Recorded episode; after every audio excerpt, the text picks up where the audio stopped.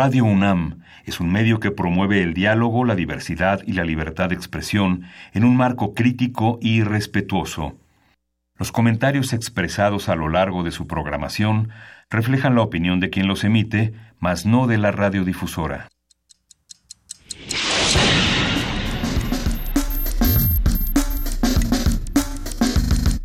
Primer movimiento. El mundo desde la universidad. Muy buenos días, son las 7 de la mañana con 5 minutos de este miércoles 8 de noviembre. Por favor, alguien dígame si sí es miércoles, porque yo todavía siento que es. Eh, es miércoles. Es miércoles. Es miércoles, no sé. Jefa de información, Juana Inés de esa, muy buenos días. Como jefa de información te puedo decir que es miércoles. Querido Miguel Ángel Quemain, muy buenos días, ¿cómo estás? Y es noviembre, Luisa. Y es noviembre. Pues, ¿qué dije? Septiembre, no, Lo que, pasa es que, parece. que todavía fuera el año pasado, ¿no? Y que todavía eh, seguíamos discutiendo si Trump iba o no a ser elegido como presidente de los Estados Unidos. ¿Qué creen? Vengo del, del futuro para decirles que sí y llevamos un año espantoso. Y solo pinta para ponerse peor. Sí, pero bueno, pues de 2017 a 2018 también a ver si tenemos sorpresas, a ver qué nos depara para el próximo. Pues la sorpresa va a ser la reforma fiscal que ya está a punto de aprobarse a ver. En, Estados Unidos. Y Cuenta más, Miguel la, la, reforma fiscal eh, reduce al 20% el ISR. Casi prácticamente todos los países de la región tienen el 35% y eso era un, eso era un paradigma para ser competitivos a tener una, un, contrapeso. Ahora México se queda sin ese contrapeso y justo en el tratado, en el marco del Tratado de Libre Comercio, se reduce esa tarifa. Y justamente entran eh, las inversiones mexicanas en México de mexicanos este muchas emigrarán a Estados Unidos y tendrán el gran pretexto para pedir nuevamente ese subsidio a las prestaciones que significa que el gobierno mexicano eh, pague todas estas prestaciones que tienen los empresarios para hacer también un contrapeso a lo que significará esta reducción en Estados Unidos. Eso es lo que está pasando en esta eh, extraña relación que se tiene entre México y es Estados un golpe, Unidos. Es un golpe fuerte. Además ya se entregó el presupuesto de, eh, de ingresos. Tiene que, tienen que modificarlo. De que se tiene que hacer, se tiene que hacer.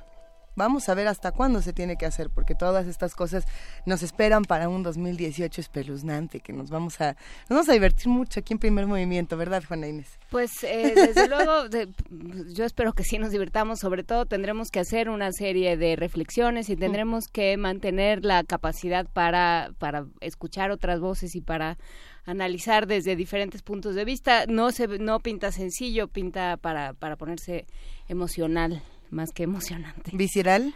Visceral, pero bueno, por lo pronto ya se aprobó también, hablando de, de, dineros y de ingresos, se aprobó una serie de, eh, de medidas emergentes en términos económicos por parte de la Secretaría de Hacienda.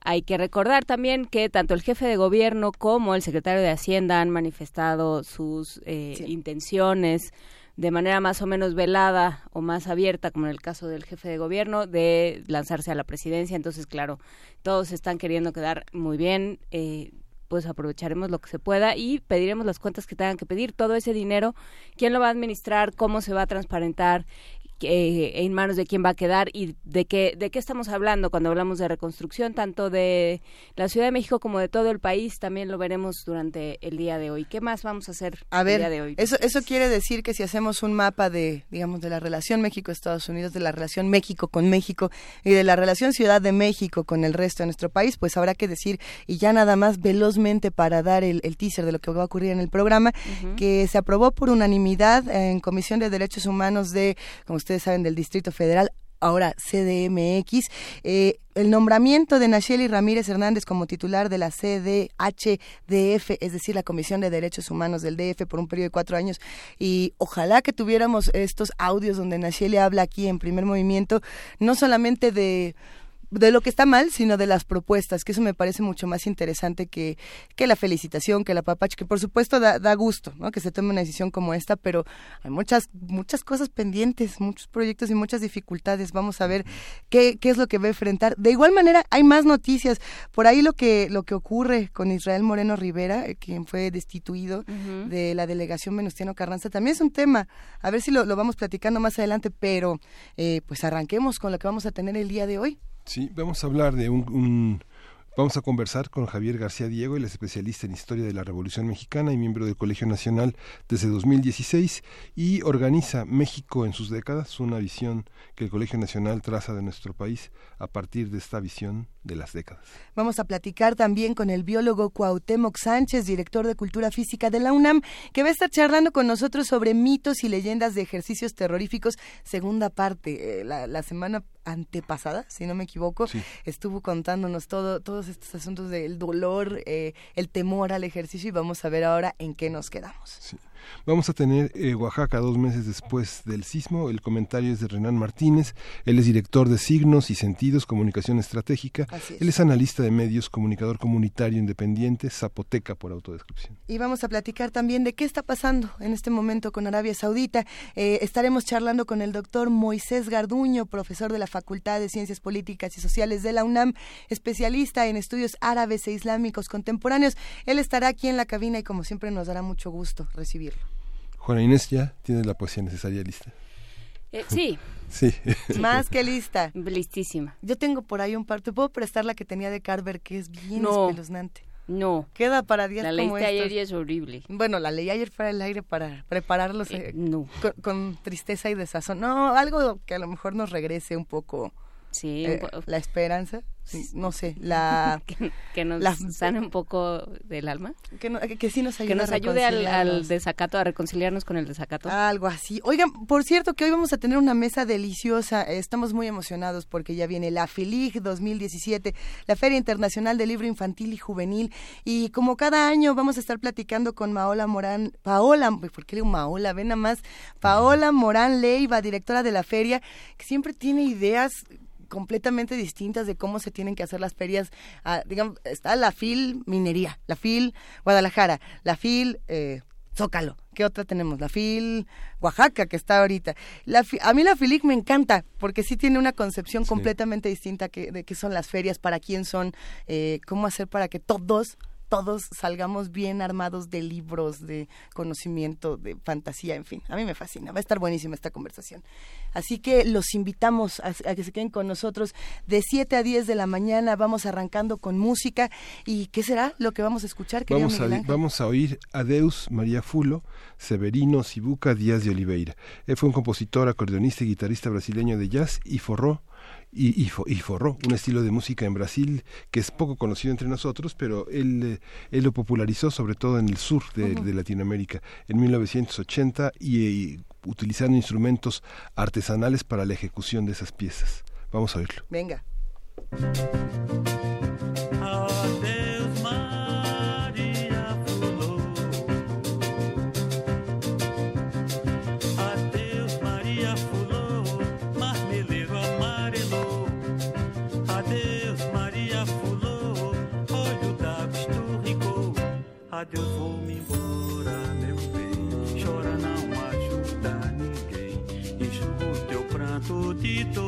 A seca mal começou.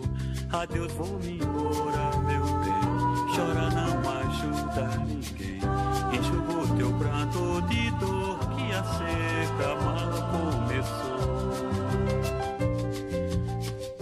Adeus, vou-me embora, Maria, fulô do meu coração.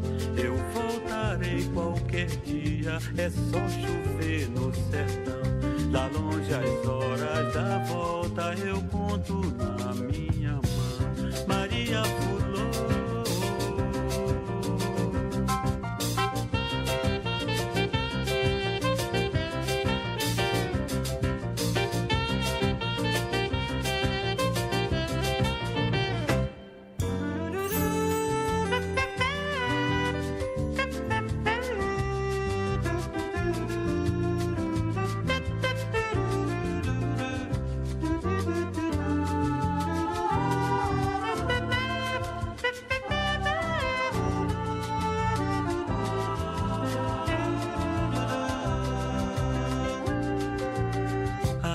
Deus, vou-me embora, Maria, fulô do meu coração. Eu voltarei qualquer dia, é só chover no sertão. Lá longe as horas da volta, eu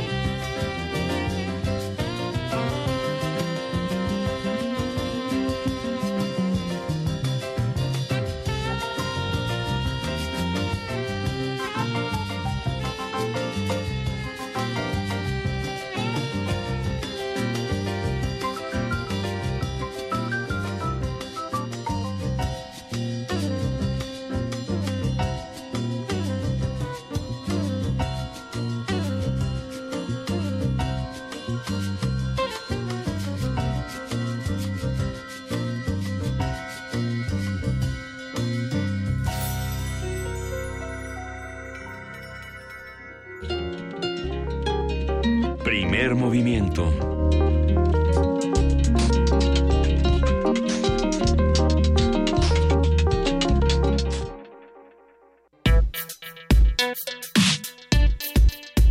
Miércoles de Héroes y Villanos. El ciclo de conferencias México a través de sus décadas pretende brindar una amplia perspectiva sobre distintos episodios que determinaron la historia reciente de México. Entre los temas estudiados están la rebelión obrera de Río Blanco, ocurrida en Veracruz en 1907, la matanza de Acteal en 1997, el terremoto de 1957, la muerte de Diego Rivera y la excavación del Templo Mayor. A partir de estas jornadas el Colegio Nacional, del Colegio Nacional vamos a hablar con Javier García Diego, quien ya está en la línea sobre los distintos recuentos que se pueden hacer en México. Eh, buenos días, Javier García Diego. Hola, muy buenos días. Encantado de platicar con ustedes. Javier García Diego, buenos días. ¿Cómo se plantea eh, México en décadas? ¿A partir de cuándo empezamos a hacer este recuento? bueno, el título en realidad es un homenaje al México a través de los siglos, uno de los grandes libros de historiografía mexicana. Ahora bien, eh, yo lo que propongo eh, desde el año pasado al Colegio Nacional es revisar el México del siglo XX. El título debería ser El México del siglo XX a través de sus décadas. Y cada año eh, analizamos un proceso, un hecho, ¿sí? terminado en el mismo dígito. O sea, la opción podría haber sido, a ver, vamos a revisar toda la década del 10, toda la década del 20 en cada uno de los seminarios anuales, pero mejor ofrecemos un acontecimiento del 7, del 17, del 27, para que el público, pues, este, que tiene diversos intereses, salga más satisfecho. Entonces, aquí tenemos, digamos, análisis de procesos y hechos para los que les gusta la crisis del porfiriato, para los que se interesan en Revolución Mexicana, para los que se interesan en la posrevolución. Vamos a, a, ver una conferencia hoy sobre los asesinatos de Serrano, Francisco Serrano y Arnulfo R. Gómez en 27. Meses después fue asesinado Obregón. Y ahí la reflexión es, en esas elecciones de 1928, fueron asesinados los tres aspirantes a la presidencia, o sea, una crisis del sistema electoral, pues eh, que no nos digan, digamos, que lo que estamos enfrentando hoy es algo nuevo. Realmente hemos pasado por una construcción de un proceso electoral dificilísimo. Pero en fin, también tenemos eh, acontecimientos, por ejemplo, hoy el año de 57 para Ciudad de México, la construcción de Ciudad Satélite y el, el viaducto, o sea, la modernización de una ciudad que voy a decirlo rápidamente, era mucho un ranchote y se constituye en una ciudad moderna. Eh, y también el, en el mismo año murieron, por ejemplo, y lo vamos a analizar, cuáles son sus secuelas, no un análisis mortuorio, pero cuáles fueron las secuelas y primero que todo las propuestas, ¿sí? De gente eh, como Eberto Castillo, como Emilio Azcárraga y como Fidel Velázquez que murieron el mismo año. Bueno, pues sus aportaciones. ¿Cómo, juntas a estos tres? Pues este México los junta. Por supuesto, México no fui yo, fue México. Pero desde fue México, no yo. Desde muy diferentes ámbitos, ¿no? Desde el, poder social, el poder económico, claro, el poder político. El poder político, ese es México. Tenemos pues un siglo XX muy complejo. Uno podría decirme, bueno, todos los países son complejos, y yo tendría que aceptarlo. Pero nos gusta decir, bueno, pues que, que México tiene unas excepcionalidades que ninguno otro tiene, lo cual es falso. O sea, cada país tiene sus particularidades y sus complejidades. Pero a nosotros nos toca analizar qué ha sido el siglo XX mexicano para, eh, pues, poder pensar nuestro siglo XXI. Es dramático que en 1907 haya iniciado el siglo, porque realmente hay dos tiempos, el tiempo cronológico el tiempo que es el mismo que el tiempo calendárico y el tiempo histórico. Nuestro siglo XX no empezó en 1900, a lo mejor empezó en 1910, pero ciertamente 1907 con la, la, matanza de Río Blanco es importante. Y terminar nuestro siglo XX en 97 con la masacre de Acteal, bueno, pues sí nos pone a reflexionar o debería ponernos a reflexionar. Por supuesto. Eh, ¿Con qué, con qué afán, digamos? Porque pienso en estos tres personajes eh, que mencionaste. Que murieron en 97, ¿no? Eberto Castillo, Fidel Velázquez. Sí. Y Emilio, Azcárraga. Quien, quien vaya a votar, probablemente quien vote por primera vez el año que entra, no va a haber conocido a ninguno de estos tres. Absolutamente, los que, a ver, vamos a lo mejor por sus papás. Seguramente oyeron, pero los que van a votar por primera vez eh, no supieron, eh, no van a saber eh, lo que fue el movimiento de 68, que tiene aniversario el próximo año, o sea que va a ser una reflexión permanente a lo largo del año, o tendrá que serlo. Y muchos de los primeros votantes del próximo año no habrán conocido, digamos, el periodo del PRI como partido monopólico, como partido único. Entonces, eh, todavía realmente no sabemos cómo se va a plantear la contienda electoral del año próximo. Por supuesto, pero en ese sentido, pensando en el historiador que mira eh, para atrás para poder eh, dar herramientas para el para lo de adelante, ¿cuál es el trabajo, digamos, cómo se plantea esto desde el Colegio Nacional y desde tu labor como historiador? Bueno, primero que todo, bajo el entendido de que la historia contemporánea, moderna o reciente tiene más influencia que una historia distante, lo cual mis colegas prehispanistas me dirían, estás loco, así no es, el México indígena está tan presente, digamos, como el 68, y yo creo que tendrían razón. Eh, segundo, eh, desde la perspectiva de que el pasado influye, el pasado dibuja nuestro presente y a partir del presente se construyen los futuros. Realmente el pasado es una son cicatrices que se van superponiendo en el rostro de cada país y así es como se va conformando el presente y el futuro a partir de los pasados. Y lo pongo en plural, son muchos pasados. Entonces, ¿cómo explicar este país? ¿Cómo, ¿Cómo explicarle a alguien que viene de un mundo raro, es decir, de un mundo, como dices, donde el PRI no es monopólico, donde no se sabe quién va a ganar las elecciones o no necesariamente? Donde la palabra acteal no significa Donde la palabra acteal no está tan cargada de significado como lo podía haber estado eh, para quienes nacimos en otras décadas. ¿Cómo, ¿Cómo explicar un México a alguien que viene de fuera, digamos, que viene de otra generación, con Eberto Castillo, Fidel Velázquez y Emilio Azcárraga conviviendo. Bueno, pues eso es el, objetivo y la obligación de los historiadores, traer el pasado al presente. El historiador vive dos vidas, su vida profesional y su vida como ciudadano.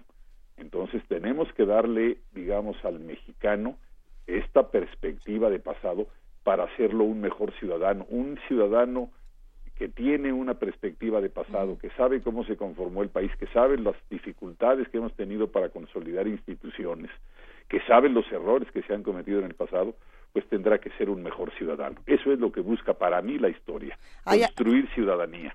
¿Hay algún evento histórico, algún proceso con el cual todavía no podamos reconciliarnos o con el cual los historiadores todavía no hayan podido reconciliarse? Bueno, yo creo que esto puede ser a nivel nacional, ¿sí? ¿sí?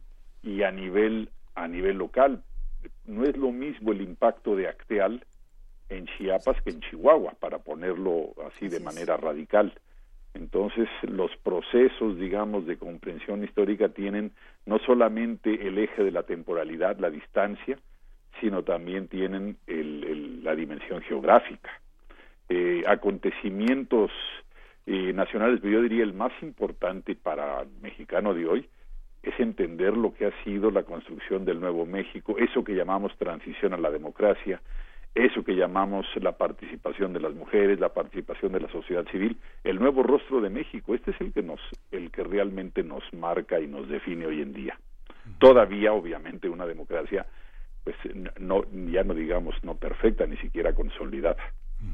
La comprensión por décadas, la comprensión por generaciones, la comprensión por la concatenación de los hechos, ¿qué sentido de la historia le da como al lector, al lector común, al lector que no viene de la historia, sino que viene de las ciencias sociales o de las ciencias naturales? Sí, no, bueno, gran pregunta. Es absolutamente una arbitrariedad por parte del historiador, ¿sí? Simplemente con razones didácticas.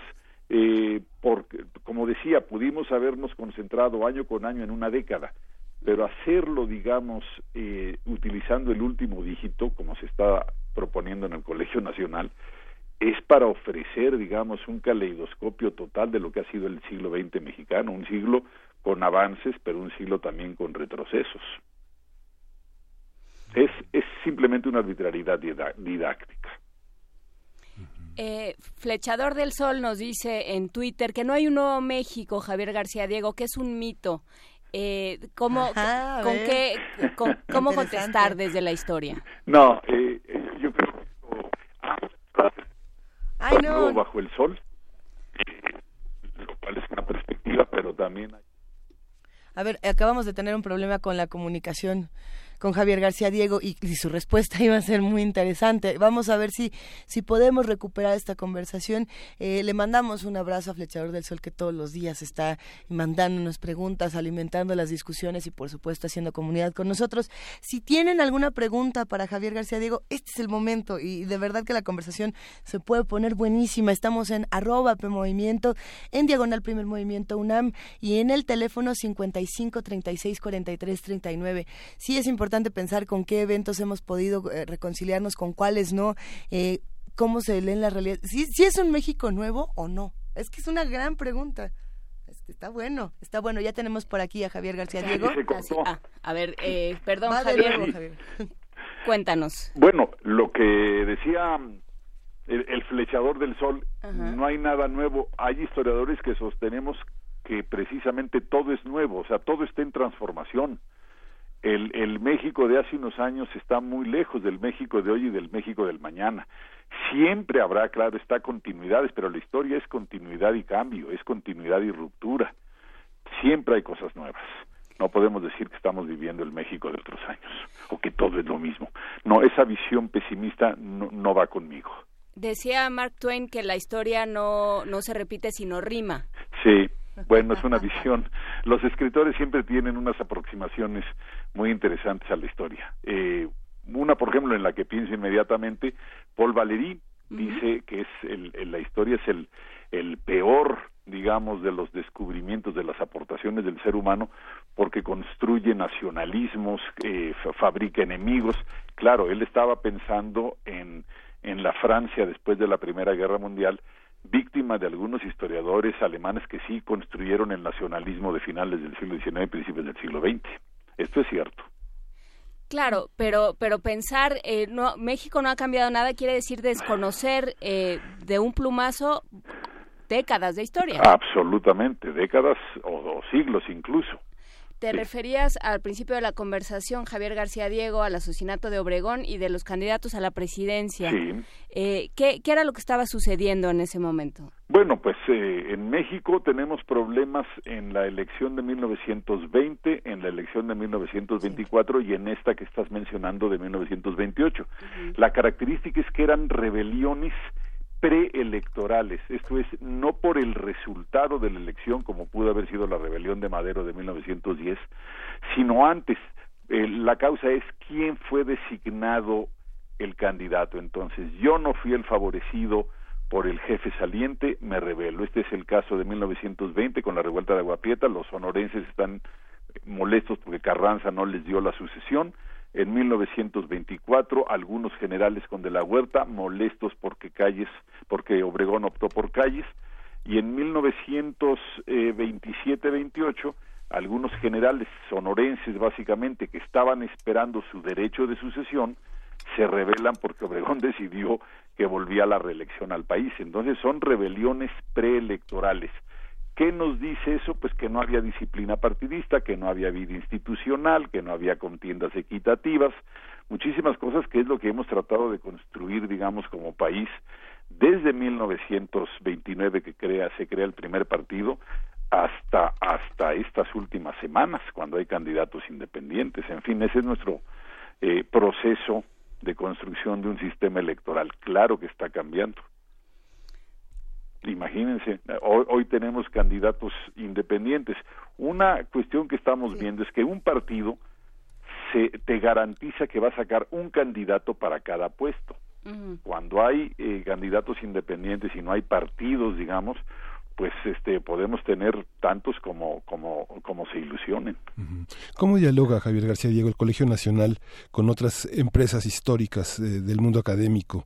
¿Dónde encontrar eh, las eh, los avances más más más importantes en la historiografía del país? Hay un hay una hay un gran paisaje de historiadores hoy en México enorme. Absolutamente. Bueno, la historia mexicana digamos que entró en un proceso de profesionalización a mediados del siglo XX, antes era cultivada la disciplina por amateurs, eh, no estoy diciendo que hayan sido inferiores, o por políticos derrotados a lo largo del siglo XIX. Eh, a partir, digamos, de mediados del siglo XX surgen instituciones como el Colegio de México, que se crea en 41, el Centro de Estudios Históricos. Un, un par de años después, la UNAM hace su, Instituto de Investigaciones Históricas, nace el INA en ese mismo decenio, y digamos que a partir de los 70 empezamos a ver cómo surgen departamentos de historia en varias universidades de provincia. También luego surgió el Instituto Mora, en fin, hoy tenemos una, una disciplina historiográfica bastante, bastante profesionalizada. Y todos dialogamos y todos tenemos diferentes versiones y todos diferentes aportaciones y cómo leer diferentes acontecimientos. Te, te pedíamos eh, ayer eh, eh, Javier García Diego, si podíamos aproximarnos al vínculo que existe entre la revolución bolchevique, cuyo aniversario también es por estas fechas, y la revolución mexicana. Eh, ¿Cuáles son los vasos comunicantes? Bueno, esa es, es, una pregunta tremenda, porque pues, eh, digamos, todo o todos los procesos históricos que son sujetos a una comparación, pues tienen similitudes y diferencias. Y además todo historiador que se lanza a hacer un, un, análisis comparativo siempre lo hace de manera dispareja porque conoces mejor uno de los dos procesos. Claro. Eh, entonces, a pesar de eso, bueno, pensemos, por ejemplo, en la revolución bolchevique o la revolución rusa, como le quieran llamar, y la revolución mexicana, fueron eh, movimientos más o menos coetáneos. eh, no necesariamente simultáneos. Digamos, 1917 es el año del inicio y al mismo tiempo del final de la Revolución Rusa en términos de toma de poder, y en cambio en México pues ya estaba el proceso, no puedo decir que terminado, pero estaba ya en proceso de consumación. Es el año que se lanza la Constitución de 17, que es, digamos, la propuesta programática más refinada que hace la Revolución Mexicana, no la única, pero ciertamente la más acabada. En términos geográficos, los dos son países más o menos periféricos. Rusia, digamos, en la plena Eurasia, con frontera con Asia, con frontera con Europa, con frontera con el imperio austrohúngaro que se va a disolver durante esos años, en 18, con frontera con el imperio otomano que también se va a disolver al término de la Primera Guerra Mundial, y México está pues muy alejado de ese, digamos, del corazón del mundo, está en América, pero pues nuestra importancia geográfica nos la da la vecindad con Estados Unidos y claro el ser puente con Asia y con y con América del Sur. En términos de antecedentes, ambos países tuvimos un siglo XIX muy turbulento.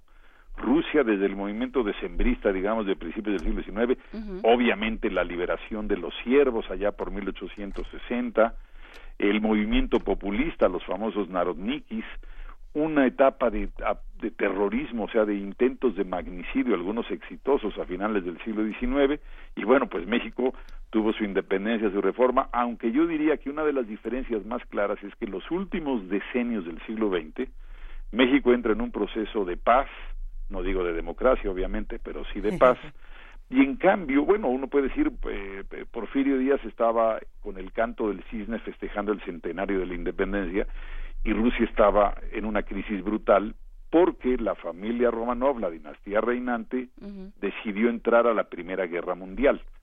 Rusia, país beligerante. Entonces los rusos estaban muy molestos, sobre todo los soldados, porque la participación de Rusia en la Primera Guerra Mundial les costó 3.3 millones de muertos. Entonces el inicio de la Revolución Rusa realmente comenzó con motines de soldados sí que querían regresar a su país y que no querían estar en el frente europeo. Eh, esto fue lo que hizo que la dinastía Romanov dimitiera que llegara el gobierno del príncipe Lvov y Kerensky, pero ellos tampoco sacaron a Rusia de la de la Primera Guerra Mundial, se mantuvieron en el frente europeo y entonces cayeron, esto estamos hablando de entre mar, febrero, marzo de 17 y octubre, noviembre 17, cayeron y ya tomaron el poder los bolcheviques, que lo primero que hacen es sacar al ejército ruso de la contienda europea, ¿no? Luego también tenemos asuntos de composición. Los dos países tenían una mayoría, estamos hablando en términos demográficos, mayoría rural desposeída. y, y también eh, habría que decir que Rusia tenía, no solamente tenía más obreros, más movimiento obrero, más industrialización, sino que los tenía concentrados en las dos principales ciudades del, del reino, del país, en Petrogrado, San Petersburgo y en Moscú. En cambio, el movimiento obrero en México estaba en lugares distantes, Cananea, por ejemplo, o en lugares un poquito retirados, como Veracruz, pero no estaban en la capital del país, entonces su impacto político es distinto. Luego también tenemos la diferencia en cuanto a importancia ideológica o conocimiento de la teoría política. Lenin y Trotsky eran absolutos intelectuales. Digo, Trotsky fue conocido como la pluma, hablaba como diez idiomas, su prosa, pues a uno le puede gustar o no el movimiento trotskista, pero el hombre era un intelectual consumado. En cambio, nuestros líderes, Francisco Villa y Emiliano Zapata, eran prácticamente analfabetos y Madero desconocía prácticamente todo lo que es eh, la política. Eh, también podríamos ver las consecuencias. La, Unión Soviética se consolidó como una potencia, pero una potencia totalitaria cuyos cuerpos policiales los hereda del zarismo. En cambio, México, pues no, potencia, potencia, no lo hemos sido en el siglo XX y me queda, pues digamos, una, una imagen de que no lo seremos en, en varios años o a lo mejor no lo seremos nunca. El impacto histórico, pues en la revolución bolchevique sí dividió al mundo, o sea, fue una propuesta de reorganización de la vida social, económica, ideológica, política, y realmente México pues no hace esa propuesta, no tiene ese impacto, eh, la revolución mexicana. Y podríamos concluir con, incluso pues con anécdotas, a ver, eh, México y Rusia tuvieron al mismo cronista, a John Reed, que primero escribe México insurgente aquí y luego se va y escribe los Ten Days That Shook the World, los diez días que conmovieron al mundo. Eh, y también podemos decir Trotsky, el principal líder, digamos, o el segundo líder de la revolución rusa, de la revolución bolchevique, vino a morir a México, un país que ni siquiera sabía que existía. Entonces, este, pues sí, son, son digamos, dos fenómenos que tenemos que conocer, claro, con diferencias, pues la nuestra es más cercana, pero son dos movimientos fascinantes del siglo XX. Podemos hablar, por supuesto, ahora del ciclo de conferencias, porque ya nos están preguntando por aquí, ¿y con quién vamos a discutir? ¿Quién va a estar? Ah, Cuéntanos, por favor, Javier. Bueno, realmente son dos, dos sesiones porque no caben. Entonces tendremos sesión hoy en el Colegio Nacional Luis González Obregón o Donceles, entrada absolutamente gratuita y también el próximo miércoles 15. Bueno, hoy estarán Aurora Gómez Galvarriato, que acaba de publicar el mejor libro sobre Río Blanco, ella va a hablar de eso. Eh, yo podría hablar de la Constitución de 1917. Marta Loyo, que es la biógrafa de Amaro, nos va a hablar de los asesinatos de Serrano y Arnulfo Gómez. Manuel Perló, el, el urbanista, nos va a hablar del año 57 en Ciudad de México. Ariel Rodríguez Curi nos va a hablar de eh, eh, Ariel Rodríguez Curi fue hasta hace poco el director de historia del Colegio de México. Nos va a hablar de la muerte de Berto Castillo. Leonardo López Luján, bueno, pues es el el dueño, digamos, del Templo Mayor, el, gran conocedor junto con con Matos Moctezuma, nos va a hablar de cómo recuperamos nuestro pasado, nuestro pasado prehispánico en Ciudad de México, que lo teníamos, ahora sí como se dice, enterrado. Eh, Ignacio Marván nos va a hablar también del proceso de formación, de renovación política en Ciudad de México, la creación de la Asamblea, en fin, muchas cosas. Y la próxima semana, el próximo miércoles 15, Pablo Yankelevich nos hablará del telegrama Zimmerman, Sergio Alcocer nos va a hablar del sismo de 57 y seguramente habrá preguntas para compararlo con el de pues las semanas pasadas. Renato González Melo nos va a hablar de la muerte de Diego Rivera, que también es otra muerte, se dio años antes, en 57, pero ¿qué impacto tiene en el arte mexicano la muerte de Diego Rivera?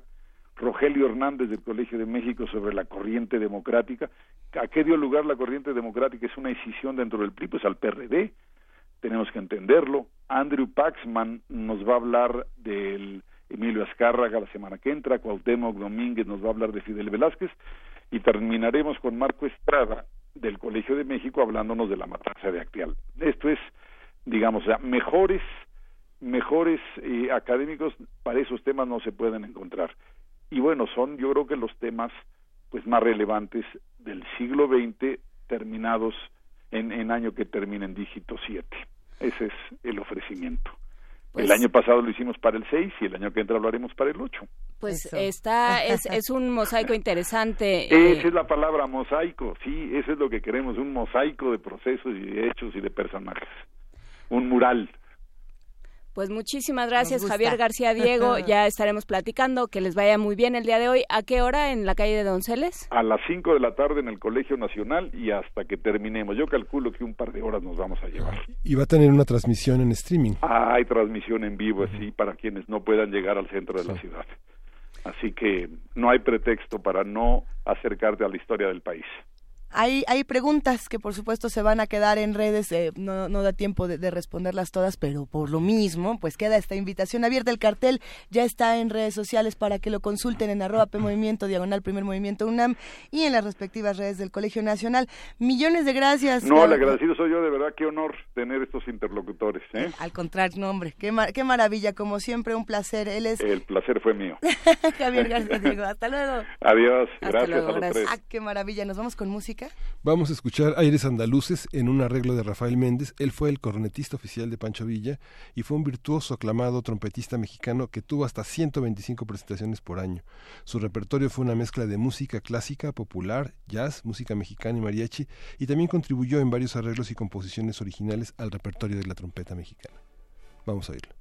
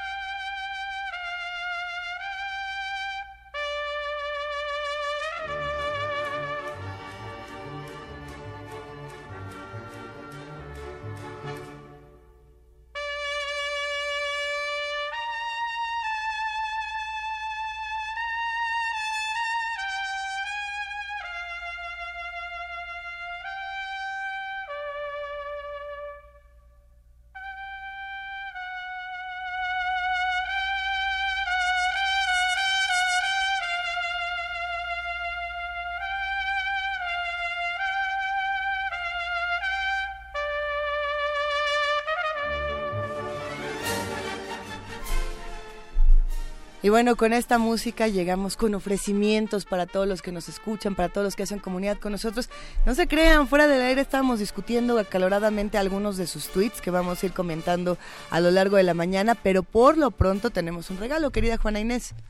A ver si en un momentito. Sí, aquí nos dejó el lunes pasado que hablamos de cómo se deciden los sistemas de medidas y para qué nos sirven. Eh, Héctor Vera, el autor de este libro, nos dejó Metros, Leguas y Mecates, Historia de los Sistemas de Medición en México, publicado eh, por el CIESAS en las publicaciones de la Casa Chata, que así se llama la...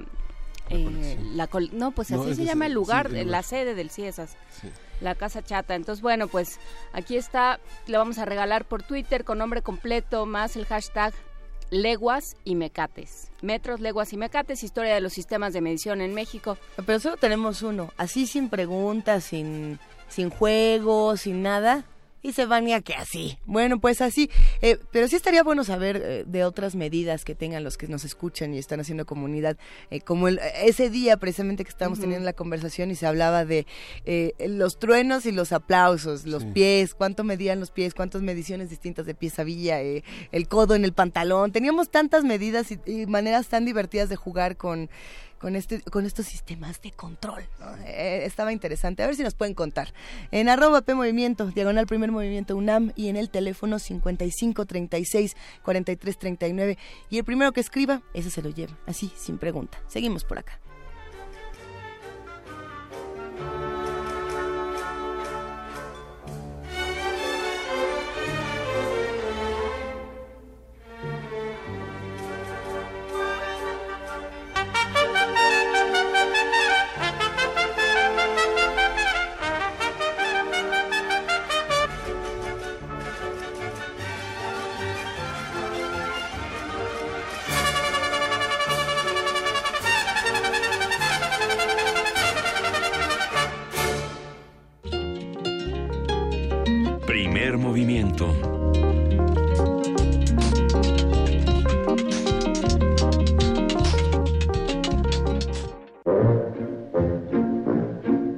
Nutrición y activación.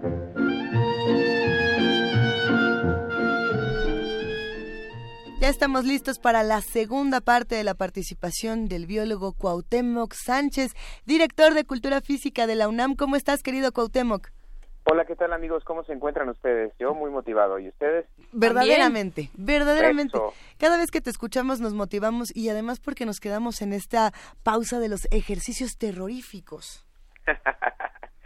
Sí, fíjate que eh, pues efectivamente hay muchos ejercicios y sobre todo hay mucha gente que practica de manera irresponsable algunos de esos movimientos y pues pueden producir alguna lesión o algún malestar general y pues obviamente no se recomienda que los practiquen así, ¿verdad? A, ver, como, como cuál, nomás para recordar. Mira, por ejemplo, hay, hay, un, hay un, es clásico esto en las redes sociales, encontrar un meme en donde, por ejemplo, hay una persona que tiene una barra sobre los hombros y está haciendo como una especie de sentadilla con peso. Sin embargo, lo está haciendo encima de una pelota. y entonces, eh, imagínate el movimiento, tener el peso para la columna, tenerlo sobre los hombros, no tener ni siquiera las manos libres para mantener el equilibrio, tratar de equilibrarse con la barra de peso y hacer la sentadilla sobre una pelota que es completamente inestable. ¿No? Y aquí, bueno, obviamente, digo, el entrenador qué barbaridad con el entrenador. Dígale algo a ese entrenador. Sí, claro, esto, esto, me robaste las palabras. Díganle ahí, hashtag, díganle algo al entrenador, porque ¿cómo es posible que permita que el practicante se ponga en riesgo? Y entonces, bueno, nos damos cuenta de que muchos de estos ejercicios están mal orientados, o bien la gente que eh, tiene que eh, aprender a ir progresivamente y paulatinamente previniendo lesiones hasta alcanzar ejercicios de mayor dificultad. No significa, por ejemplo, mencionábamos la sesión anterior, no significa que no puedan hacer una sentadilla un poquito más abajo o que no puedan hacer un desplante un poquito más abierto, sino que tienen que ir paulatinamente y progresivamente para prevenir que haya lesiones y no llegar directamente y yo soy aquí el más fuerte, yo soy la más ágil, yo me subo aquí, yo cargo todo este peso, etcétera y pues el resultado a los 30 minutos siguientes después de hacer el ejercicio empezamos con molestias, empezamos con malestares y obviamente se traducen en lesiones que en lugar de acercarnos al ejercicio nos van a alejar muchísimo más rápido de lo que llegamos, ¿no? A ver, entonces hablábamos la semana pasada, eh, Cuauhtémoc Sánchez, de, eh, por ejemplo, de la, el ángulo que deben tener las rodillas. Sí, por ejemplo, cuando vamos a hacer una sentadilla o cuando hacemos un desplante, vamos a procurar que nuestra rodilla no, no rebase la punta del pie, alcanzando, digamos, una flexión de 90 grados máximo. Esto es en el sentido preventivo eh, de que vayamos progresivamente logrando mejores movimientos, fortaleciendo y con esto beneficiando a nuestro cuerpo. Pero recomendamos que no rebasen la punta del pie. Esa es una muy buena sentadilla donde los músculos desde los isquiotibiales, cuadríceps y demás, se están trabajando de manera adecuada y se van a fortalecer. Hay disciplinas y hay algunos ejercicios con una buena dirección en donde se pueden alcanzar eh, flexiones mayores, pero para eso se requiere un entrenamiento previo, no es un entrenamiento de ya lo hice una semana y la siguiente semana pues ya estoy listo para ir por más, ¿no? Sino hay una conducción, porque hay ciertos ejercicios y hay ciertas eh, disciplinas deportivas que exigen un poquito más de esta actividad, pero para eso se requiere de un programa de entrenamiento perfectamente estructurado. Como ejemplo, mencionaríamos la gimnasia. En la gimnasia hay un ejercicio que eh, está mal nombrado, pero se denomina este, dislocación de hombros, aunque nunca se dislocan. Simplemente se sujeta un palo de escoba al frente con ambas manos, los brazos estirados y se lleva hacia atrás, tratando de que el hombro gire para poder facilitar el paso del, del, del palo o de la, de la barra que esté sujetando de madera y llevarlo hasta la parte de atrás de la espalda. Y este ejercicio sirve cuando los gimnastas están sobre la barra, pero se va practicando paulatinamente y a un gimnasta le puede tomar bastante tiempo alcanzar esta flexión. Para una persona que está iniciando en un programa de ejercicio, obviamente hacer estas hiperextensiones que mencionábamos también la semana pasada, no es recomendable porque se pueden lastimar los hombros, se pueden lastimar los codos, etcétera, etcétera. El manguito, el famoso manguito rotador. Exactamente, entonces hay que prevenir, hay que prevenir este tipo de, de prácticas para tratar de prolongar nuestra vida como atletas, como gente sana, tratar de, evitar lesiones, porque pues lo más importante del ejercicio es que nos ayude a estar bien, no lo contrario, ¿no? Entonces tenemos que tratar de evitar cualquier ah, de estos ejercicios que eh, de manera paulatina podríamos ir practicando, pero con una instrucción adecuada sobre todo y en medida de que nuestro cuerpo también tiene que ir respondiendo al ejercicio. No porque alguien ya lo haga, no sabemos cuánto tiempo lleva practicándolo, si tiene una condición de hiperextensión natural, genética, que lo beneficia contra nosotros que nacimos como tamalitos, todos entumiditos y hechos bolitas, pues es muy complicado de pronto alcanzar o imitar los ejercicios de los profesionales, ¿no? O ejercicios que vemos en televisión. sobre todo, digo, ah, perdón. No, no, no, perdón, perdón, continúa. sobre todo, eh, eh, tomando en cuenta, digo, estos ejercicios, ¿no? De verdad, hay memes impresionantes en la red, pero hay uno en particular que a mí siempre me, me ha causado hasta, hasta casi pánico, que es ver a esta persona que está sobre la pelota inflada, este, con una barra de peso y que tiene, por lo menos tiene 25 kilos de cada lado, está haciendo una sentadilla, y el entrenador está enfrente, ni siquiera está cuidándole la espalda en la parte de atrás, ¿no? El entrenador está exigiéndole que haga la sentadilla y todo. Es impresionante, de verdad, eh, la capacidad del cuerpo humano, pero también la inconsciencia de algunas personas para prevenir lesiones.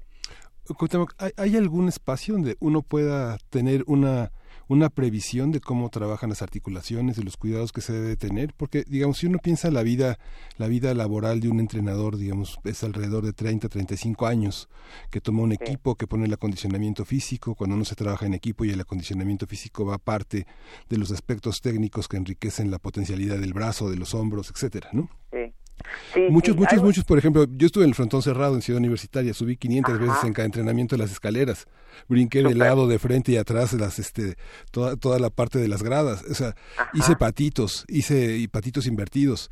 Y, y, después un fisioterapista me dijo, bueno, este, con cada entrenamiento las, las rodillas envejecían por lo menos un año, ¿no? ¿Qué, pasa con eso? Con ese, digamos, quienes hicieron ejercicio hace 30 años, hace 20, hace 10, y los que ¿Todavía se acuerdan?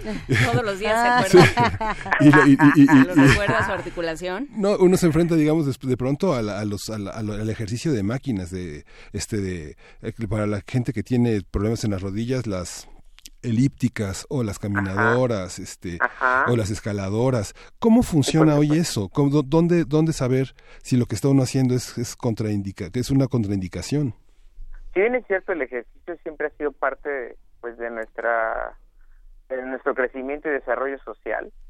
Eh, ha ido de la mano desde, pues, desde toda la vida. El ejercicio fue eh, la primera herramienta de trabajo que se utilizó hasta en las cacerías primitivas ha ido evolucionando al igual que nuestra sociedad y entonces hay muchos ejercicios que efectivamente antes se recomendaban para porque se pensaba o se estudiaba y se creía que era el mejor ejercicio y el paso del tiempo ha ido evolucionándonos y en la actualidad por ejemplo pues efectivamente los patitos como tales pues ya no se utilizan ya ya son ejercicios que han sido reemplazados por otro tipo de movimientos mucho más seguros más controlados y que van dirigidos específicamente a, al fortalecimiento no sé, de las pantorrillas o de los tobillos, etcétera. Hay muchos aparatos eh, fijos que han ido reemplazando también el trabajo exagerado en fuerza de estar eh, lastimando las rodillas, como bien mencionas, en eh, las escalinatas, este, la práctica continua de esto provoca un desgaste en ciertas partes y bueno, su repetición continua pues es la niña. Entonces es, es importante de alguna manera tener siempre la orientación adecuada y garantizar que los programas eh, y los entrenadores que nos están atendiendo pues siempre se encuentran actualizados en esta materia. Eh, antes, y, y, lo puedes ver en la actualidad, los entrenadores mencionan que las generaciones actuales eh, ya no llevan la misma carga física, ¿no? Antes todo el mundo menciona, ¿no? Oh, cuando yo era joven me, me llevaba unas friegas. Hombre, sí. Y, y, ahora ya no, ahora ya no, ahora los consienten mucho, ahora ya los cuidan y ahora ya no los dejan que hagan esto. Cuando yo era niño, no, hombre, yo, cuando yo era joven, etcétera. Pero es un proceso, es, es un proceso de evaluación sin que suene como se oyó no es, no es, no es indirecta, pero es una realidad, el ejercicio ha ido evolucionando y se ha ido adaptando a una necesidad un poco más eh, eh, eh, rápida, entre comillas, de poder sacar beneficios con el menor esfuerzo. Y también se ha ido focalizando, ¿no, Cuauhtémoc? Porque sí, de pronto hay ejercicios que eran, ¿no? Los patitos, los desplantes, etcétera, que a lo mejor eran para eh, eh, fortalecer cierta parte del cuerpo, pero eh, al no estar suficiente, justamente porque no estaba fuerte esa parte, se, se uno termina por compensar y termina lastimándose. Entonces hay, hay trabajos ya mucho más focalizados que parece que no son igualmente exhaustivos, ¿no? Es correcto. Y además, mira, hay, hay un reflejo físico que nos podemos dar cuenta. nuestro deporte eh, nacional, entre comillas, no la charrería, sino el deporte nacional que hemos comprado en el aparatito televisivo, el fútbol. Si recordamos, hacemos memoria de algunos videos en donde salía Pelé en 1970 jugando en México y salían los futbolistas de aquella época, nos podemos dar cuenta que de la cintura para abajo eh, había una gran explosión muscular, había un gran volumen muscular, unas piernotas tremendas, ni siquiera estaban espinilleras este, porque pues, no, no se usaban en aquel momento ¿no? Y entonces tenían las piernas muy grandes, las pantorrillas también muy grandes, y de la parte de arriba, eh, aunque estaban fuertes, no estaban tan definidos. Estos cuerpos comparados con los cuerpos de los futbolistas actuales, digo, eh, en la actualidad eh, muchos de los futbolistas actuales hasta son modelos de revista, ¿no?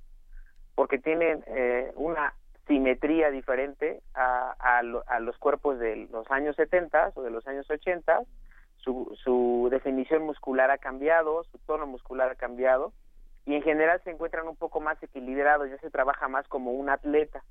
Eh, también hay, hay tecnología que está al servicio del deporte, por ejemplo, en 1970 si ustedes hicieran una medición del recorrido que hacía Pelé, por mencionar a un deportista famoso, durante un partido, pues difícilmente alcanzaba más allá de los 5 kilómetros porque el resto del tiempo se la pasaban de alguna manera moviéndose con pasos cortos, caminando o, trote bajo. En la actualidad la exigencia física ha demostrado que algunos de los jugadores pueden alcanzar hasta 12 kilómetros en un partido y 12 kilómetros de trote medio y en algunos momentos sprints a altas velocidades.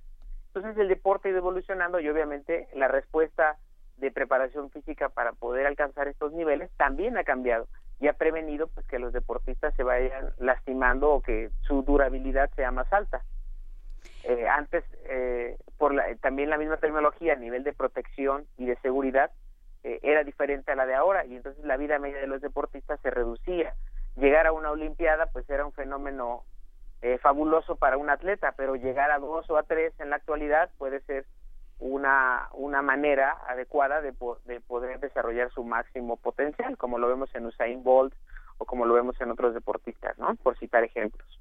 Sí, habrá que... Eh, que platicar en otra en otra ocasión. Ahorita estábamos viendo fotos de Larapos Morales. Si crees que Pelé tiene problemas de Larapos Morales, Alfredo Larapos Morales tiene otros de otro tipo, este, pero bueno, lo estábamos platicando por acá. Por lo pronto, ah, estaría bueno hablar de el desgaste también, o sea, si hay una, una mayor conocimiento de la ciencia alrededor del deporte y de cómo se cuida mejor el cuerpo, pero también hay una exigencia mucho más salvaje de pronto y mucho más sin misericordia para los atletas y dónde podemos nosotros como, como más, más del lado de Lara Morales que de Pelé, cómo nos podemos situar ahí. Sí, por supuesto. Y además, bueno, también, también tiene que ver con otros procesos de de avance tecnológico, la nutrición. La nutrición en la actualidad para el deporte es una fase, y no solamente para el deporte, para la salud del cuerpo es una parte fundamental. 70% somos lo que nos comemos, 30% lo que nos ejercitamos. Pero lo que nos comemos lo dividimos en qué nos comemos, cuándo lo comemos y cómo lo comemos. Y este reflejo del alimento es lo que también nuestro cuerpo está proyectando. Y aparte el ejercicio, ¿no? Un ejercicio bien dirigido nos provoca ciertas cosas, un ejercicio mal dirigido o, mal ejecutado nos provoca otro tipo de, problemas y sobre todo, eh, aunque tengamos un buen plan de ejercicio, cuál es la manera de prevenir con su práctica o de evitar lesiones o qué desgastes provocan estos ejercicios en el cuerpo humano. Nutrición, ejercicio y activación. Gracias, biólogo Cuauhtémoc Sánchez. Acá seguiremos dentro de 15 días. Muchísimas gracias, un abrazo a los tres, que tengan un día exitoso. gracias, abrazote. Vamos a una pausa y volvemos. Primer movimiento. Hacemos comunidad.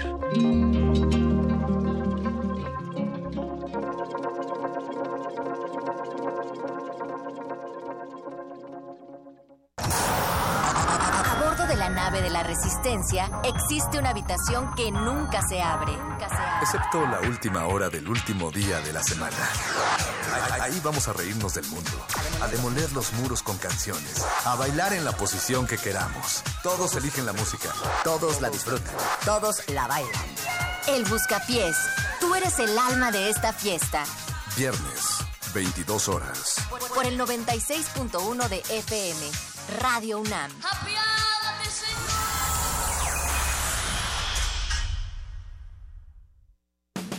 Nuestra generación busca respuestas tiene mucho que aportarle a México. Llegamos a los 18 y demostramos que podemos proponer, elegir y decidir lo mejor para México. Únete a nosotros. Si tienes 18 años o los cumples antes o el 1 de julio de 2018, tramita tu INE, infórmate, decide y vota en las próximas elecciones. Tienes hasta el 31 de enero. Porque mi país me importa, seré parte de las decisiones que vamos a tomar en las próximas elecciones. Instituto Nacional Electoral, INE. La exposición Carlos Ginsburg reúne sus más representativas e icónicas obras basadas en fotografías, donde cuestiona la figura del artista global, la estética del turismo o la experiencia del lugar como un espacio para la experimentación conceptual. La creación de Carlos Ginsburg suele involucrar el performance y comienza en el dominio privado, la casa, el espacio íntimo, para apropiarse luego del espacio público. La muestra Carlos Ginsburg se puede visitar en el Museo de Arte Carrillo Gil. Ballets de todos los tiempos. Música medieval, barroca, moderna. Los sonidos que hacen mover al cuerpo en un solo programa. Diáspora de la danza, lunes a viernes a las 6.40 de la mañana y su retransmisión a las 3 de la tarde. Por el 96.1 de FM. Radio UNAM. Búscanos en redes sociales, en Facebook como Primer Movimiento UNAM y en Twitter como P Movimiento o escríbenos un correo a primermovimientounam@gmail.com. Hagamos comunidad.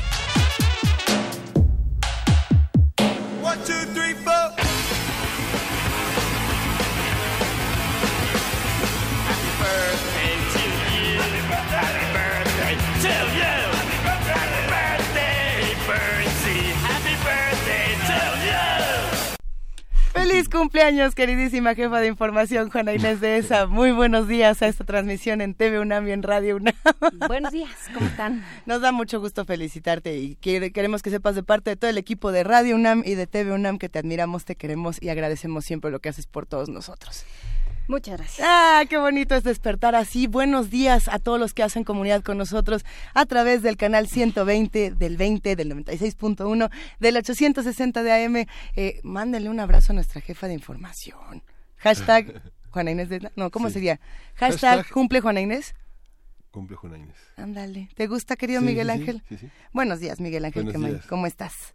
La ventaja de, este, de, esos trabajos públicos es que es el hashtag también puede decir el abrazo desconocido. El abrazo desconocido. Hoy te vamos a llenar de abrazos, Juana Inés. ¿Te gustan mucho los abrazos? No.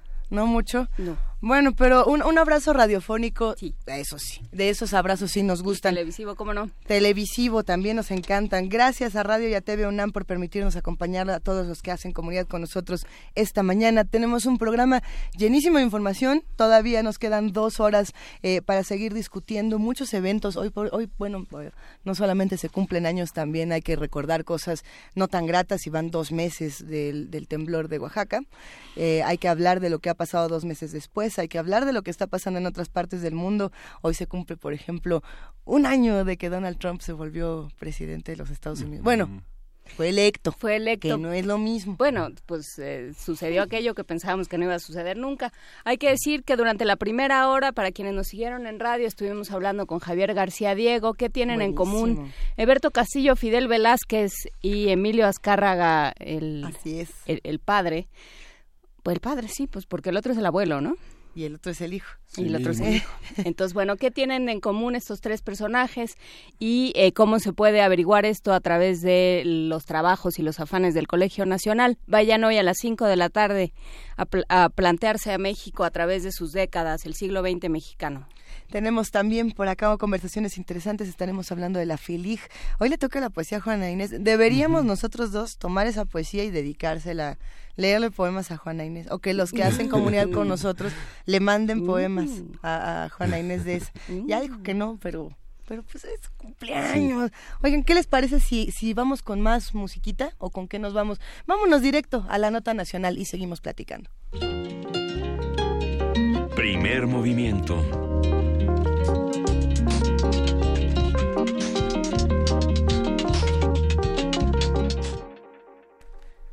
Sí, nos vamos a musiquita. Sí, nos dan chance de irnos a musiquita y vamos a escuchar música en español. Eh, hemos recibido, por supuesto, sugerencias, comentarios, deseos y por ahí eh, este, este asunto de escuchar música contemporánea de, de los que están haciendo. Eh, los distintos festivales, los distintos eh, foros en nuestro país. Ayer se anunció, por ejemplo, eh, la nueva cartelera del Vive Latino, lo que va a ocurrir en unos días, y, y salieron muchas bandas, tanto mexicanas como Pero estadounidenses. es el año que entra. ¿no? El Vive Latino. No. Sí, pues sí es el año que entra, pero ya es como el que, el que sigue, por así Ah. decir. Está, está ya por ahí un poco de lo que va a pasar en el Vive Latino, un poco de lo que va a pasar en el, en el Corona, lo que va a pasar en el Hell and Heaven, hay muchos festivales y hay bandas que no llegan a estos festivales y que se quedan en, en la franja, en, en- en el margen y quisieran pues también ser conocidas, ser distribuidas y, y que suenen, ¿no? Que suenen en todas partes. A, a nosotros nos gusta mucho Ampersand y ¿por qué no escuchamos colores? ¿Puedo decir una ñoñada del ampersand porque es mi cumpleaños?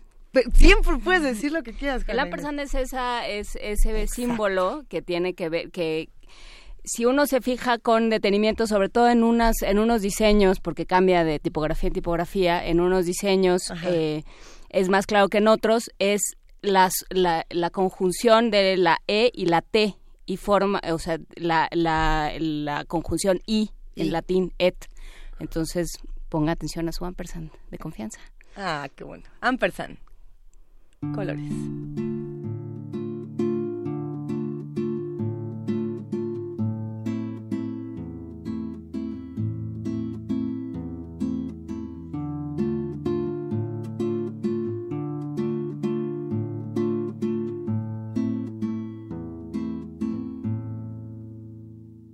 Yo quisiera ser quisiera ser el sol. Yo quisiera ser un ave, yo quisiera ser el sol. Amarillo es el canario y Rosita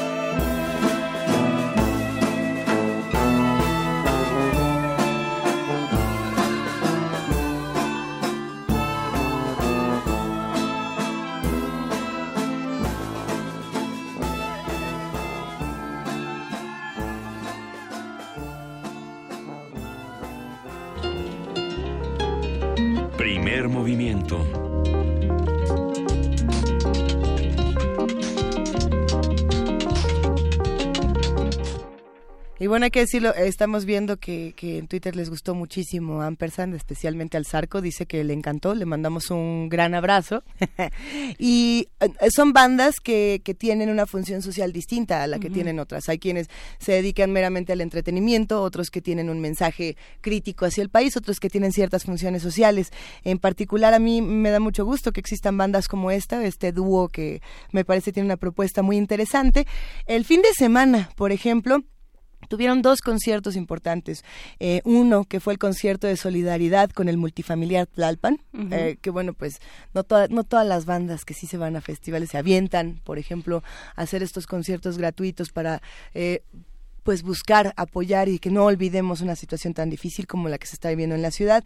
Eh, este concierto fue el domingo 5 de noviembre, eh, el, el domingo pasado, y el 4 de noviembre, el sábado, en el Foro Cultural Ilvana también se presentó Ampersand con Son de Madera, y ese dicen, dicen por ahí que estuvo bastante, bastante bueno. Hay que traer a los de son de madera. Yo digo que sí, y si no, habría que escuchar algo de Son de Madera que, que se pone Si alguien se encuentra a Amalia bueno. Fernández, nuestra encargada de, creo que de hoy es de, ¿De encargada todo? de festejos y este frenesí. Si alguien se lo encuentra por ahí, díganle que nos traiga son de madera.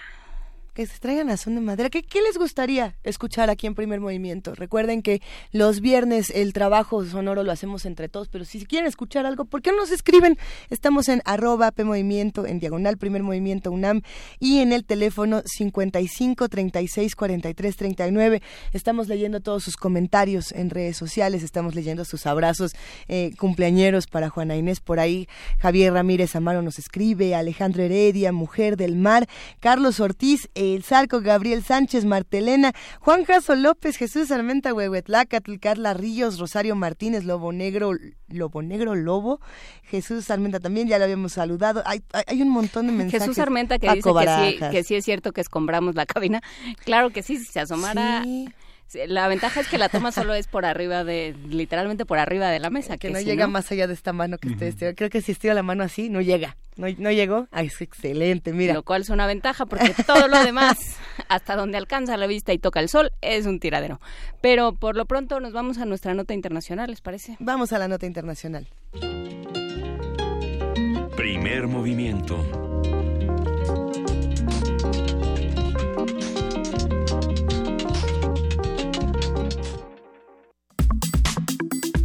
Nota Internacional. Desde Arabia Saudita, el primer ministro del Líbano, Saad al-Hariri, anunció su renuncia el sábado pasado. En un mensaje televisado por la cadena de televisión Al Arayiba, Hariri anunció que se preparaba un atentado contra su vida y lanzó críticas a Irán y al grupo Hezbollah por crear conflictos con el mundo árabe. Horas antes, Horas después, perdón, un misil de largo alcance fue disparado por rebeldes hutí de Yemen, el cual fue interceptado cerca del aeropuerto internacional Rey Khalid.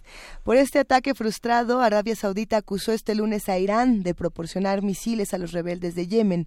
El príncipe saudí Mohammed bin Salman dijo que estas acciones pueden ser consideradas, cito, como un acto de guerra contra el reino.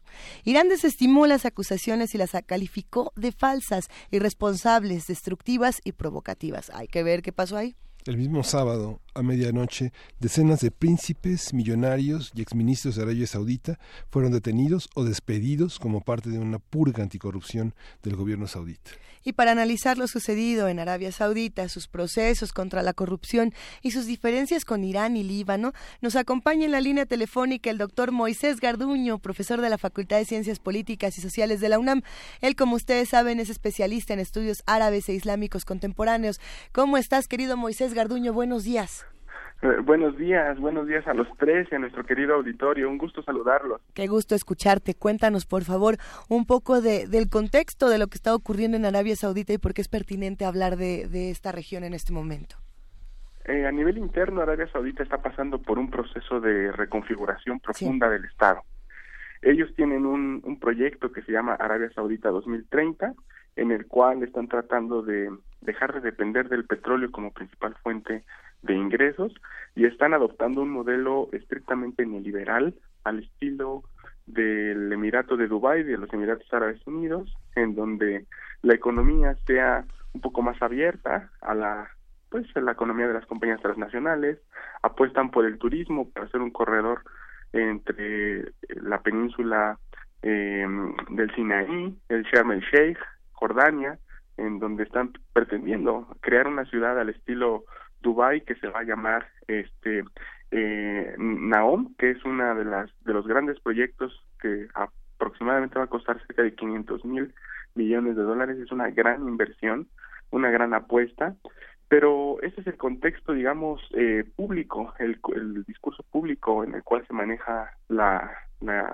pues la retórica saudí, porque al interior, pues quien está maniobrando todo esto tiene que ver con el príncipe heredero, ¿no? Eh, Salmán y el rey, por supuesto, para poner en tela de juicio toda esta reforma como una figura de príncipe justo y no como dictador, ¿no? como dictador, para hacer una diferencia con respecto a todos los eh, al, resto de los gobernantes de la región.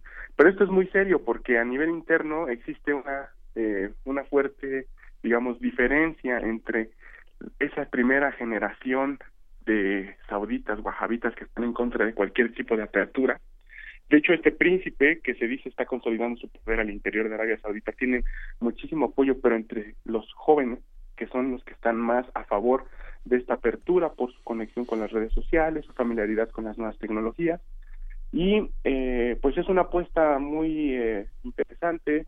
Algunos analistas dicen que es peligrosa, parece una regresión a lo que Mohammad Reza Pahlavi en Irán hace muchos años estuvo tratando de hacer con la Revolución Blanca. Muchos piensan que estas reformas de Salman pueden generar un proceso revolucionario al estilo iraní de los años 70, 79, pero todo eso está por verse. Eh, lo que a mí me causa muchísima eh, confusión es que la renuncia del presidente eh, de, de Saad Hariri, de, de Líbano, eh, la haga desde Arabia Saudita diciendo que es Irán el que se mete en los asuntos internos de los países árabes. Pero es muy curioso que ante la luz de la opinión pública internacional, eh, Saad Hariri renuncie en un, de, un, de un puesto político tan importante en Líbano desde Arabia Saudita. Entonces parece ser que quien está también en el mismo campo de batalla eh, en donde está Irán es por supuesto Arabia Saudita y lo podemos relacionar pues simplemente haciendo la alusión a que el discurso público por medio del cual se hace la renuncia de Saad Hariri es también hasta cierto punto una forma de llamar la atención, una gran forma de llamar la atención ante la purga interna que hizo Salman al interior de su país, incluyendo grandes millonarios como el príncipe Walid bin Talal, que es el hombre más rico del Medio Oriente. Es que, bueno, eh, hay muchísimas cosas que están, están mezcladas, eh, ¿no, Moisés? Creo que, creo que es un momento en el que, por un lado, está, como siempre, el conflicto étnico, ¿no? Con el asunto de los hutíes, que sería bueno que nos metiéramos también por ahí. Eh, también está los, las, pues, las diferentes problemas por el poder que tienen tanto Arabia Saudita como Líbano e Irán. También está, por supuesto, la injerencia de Estados Unidos y de otros países. Eh, y Turquía, bueno, yo creo que Turquía no puede estar eh, lejos nunca de estos temas. Entonces, eh, ¿por dónde empezar, digamos? Em, de, ¿De adentro para afuera o por dónde irías tú?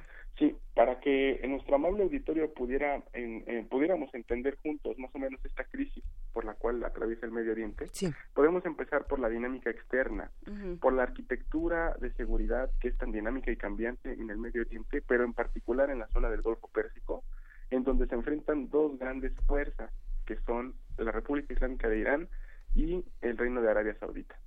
Irán ha estado aprovechando cada error de la coalición eh, liderada por Arabia Saudita y Estados Unidos en contra del terrorismo y en cada país en el que se han metido estas potencias extrarregionales, es decir, Yemen, Siria e Irak y ahora Líbano, y desde hace mucho tiempo, desde la Guerra Civil del 75, Irán ha aprovechado cada uno de esos errores para ganar zonas de influencia, para generar lo que yo llamo ingeniería social, en donde la gente ante un eh, estado de guerra, de una intervención militar, lo que busca simplemente es sobrevivir, porque pues los que no pueden migrar y se quedan dentro de los países respectivos tienen que buscar formas de sobrevivir.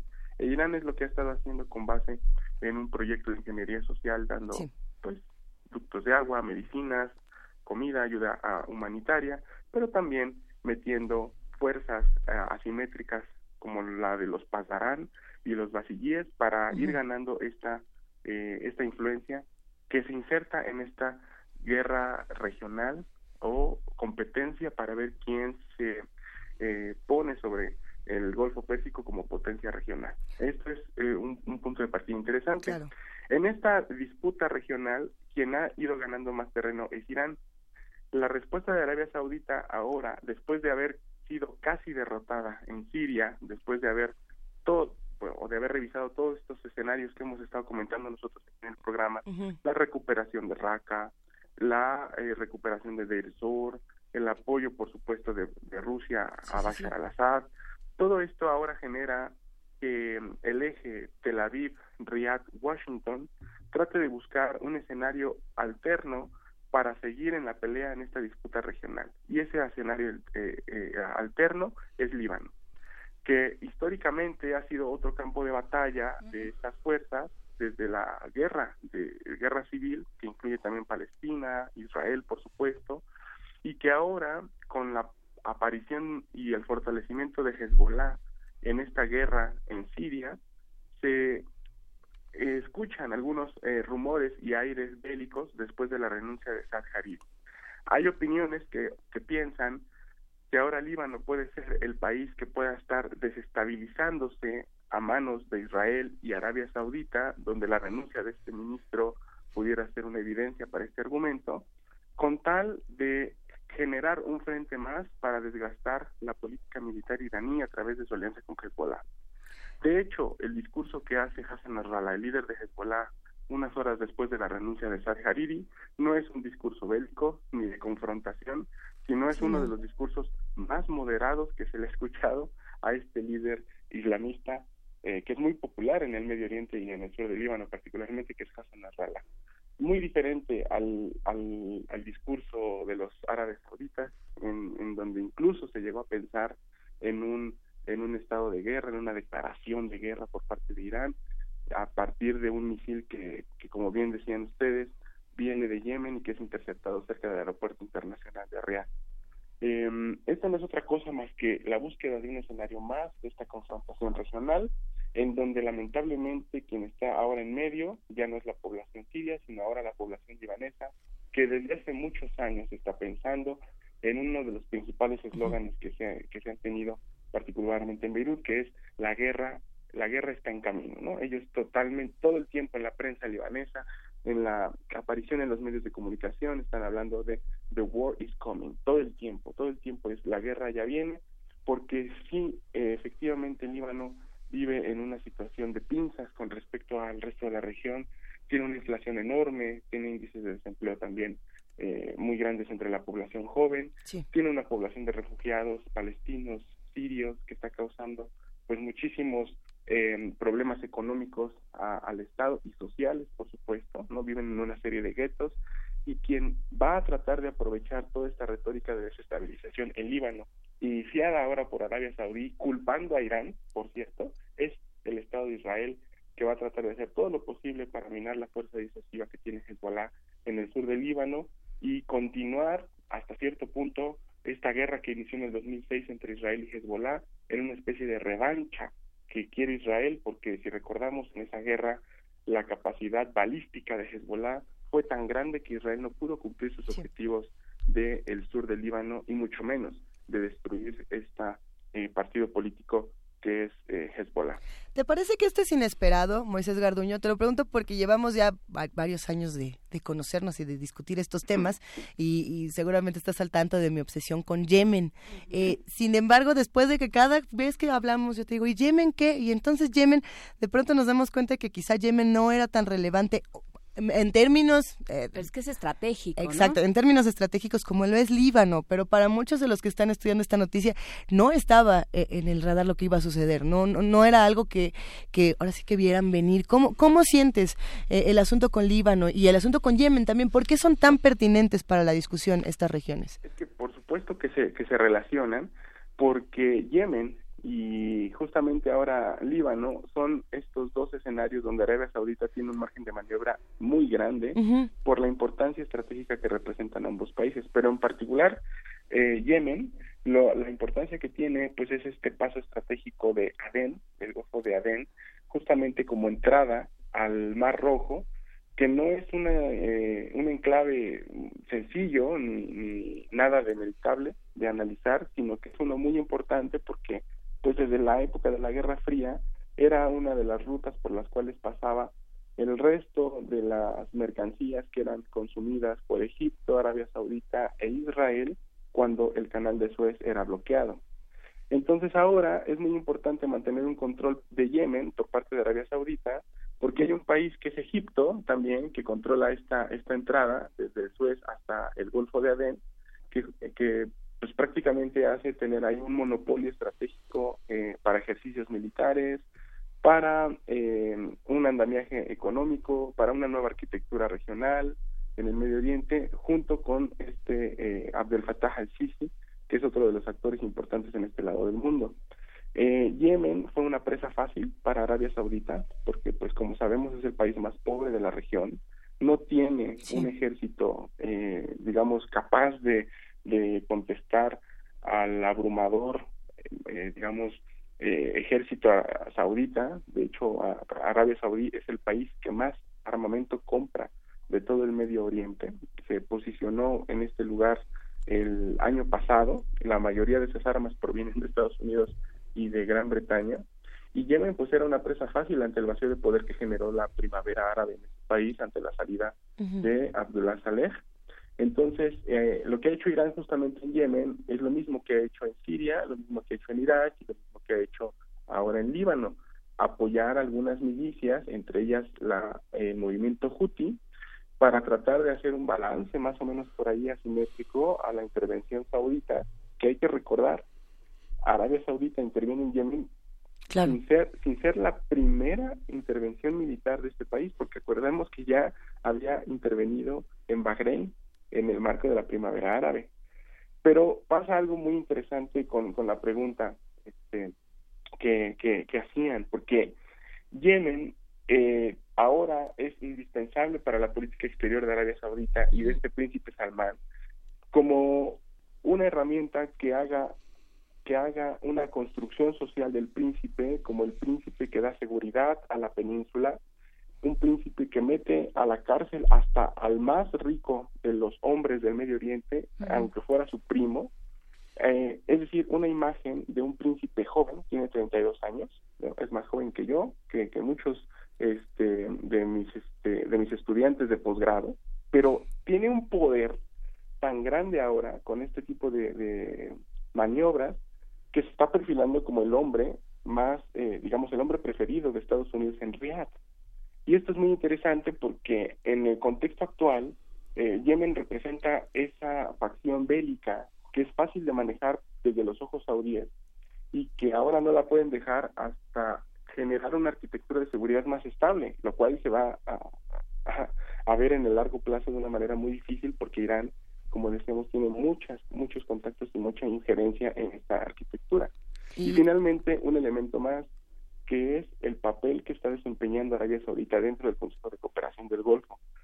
Que para muchos de mis colegas también el Consejo de Cooperación del Golfo está dejando de ser lo que en algún momento pretendió ser, esta organización de seguridad regional que conglomeraba a los, principales países petroleros árabes del Golfo, eh, excepto Yemen, por supuesto, y que ahora con la crisis que tiene Arabia Saudita y Qatar, eh, particularmente, está habiendo una resquebraja, un resquebrajamiento de esta organización, porque por un lado tenemos a los árabes sauditas tratando, junto con Emiratos Árabes Unidos, de alinear a esta arquitectura de seguridad a Qatar, un Qatar que no quiere entrar a esta arquitectura por sus nexos históricos con Irán, con Turquía, como decía Juana Inés, y con otros eh, actores a nivel a nivel asiático. Y por otro lado tenemos a los países mediadores, que son Kuwait y Oman, que no quieren tampoco ser parte de este alineamiento liderado y encabezado por el príncipe Salman en Arabia Saudí, pero tampoco quieren alinearse totalmente con Irán y están tratando de hacer una mediación. Entonces está dividido en tres frentes el, el Consejo de Cooperación y el príncipe Salman lo que ahora necesita es esta figura de fortaleza, de liderazgo, para que no haya ninguna duda que en el momento en que se venga la sucesión del rey, del reinado, él sea el hombre que no tenga ningún tipo de cuestionamiento con respecto a los príncipes que eh, han estado acompañando toda esta política y pues que no están de acuerdo ni con esta arquitectura de seguridad ni con esas reformas económicas que estamos de, que comentamos hace un principio en donde Arabia Saudita parece estar sucumbiendo cada vez más al neoliberalismo a la apertura económica y a un fortalecimiento del autoritarismo es interesante que utilices, que elijas el verbo sucumbir, eh, Moisés Garduño, porque eh, las notas que habíamos estado escuchando sobre, que habían emanado de Arabia Saudita, sobre todo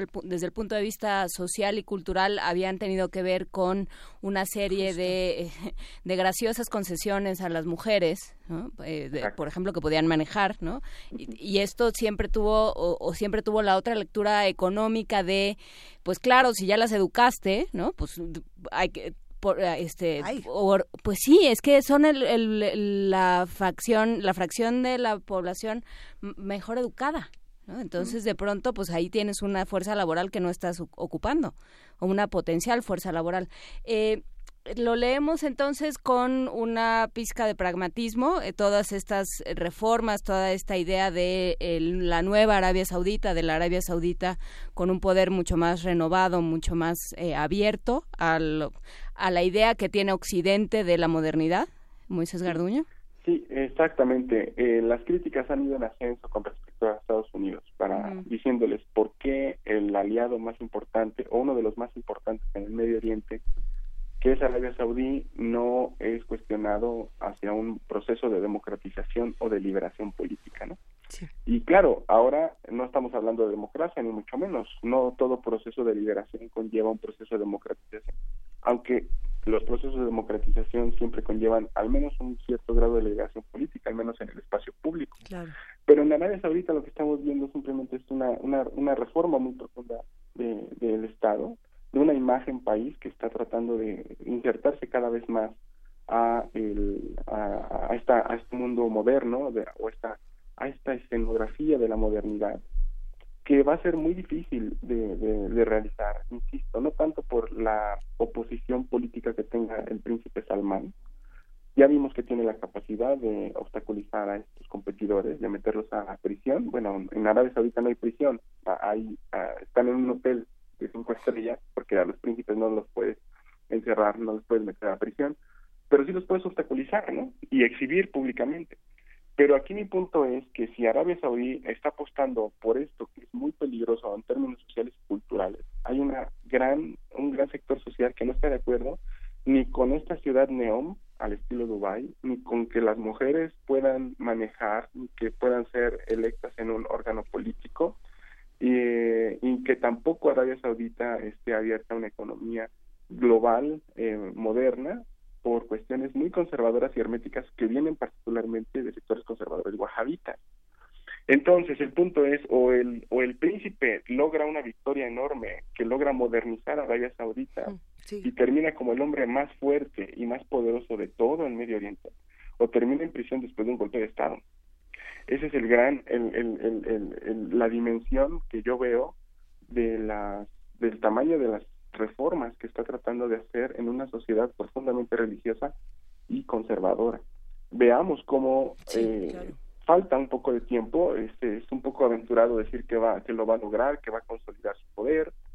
Eh, para mí ha ganado el primer round en contra de la oposición eh, de sus de sus primos, pero sin duda alguna el poder económico de estas personas es tan grande que estoy seguro que va a haber nuevas formas de desafiar la autoridad del príncipe Salmán y eh, la única forma de tapar todo este proceso al interior de Arabia Saudita, insisto, es la cuestión externa, es la guerra en Yemen, es ganar la guerra en Yemen, es la eh, obstaculización que hay del Golfo con respecto a Irán, la amenaza nuclear de Irán.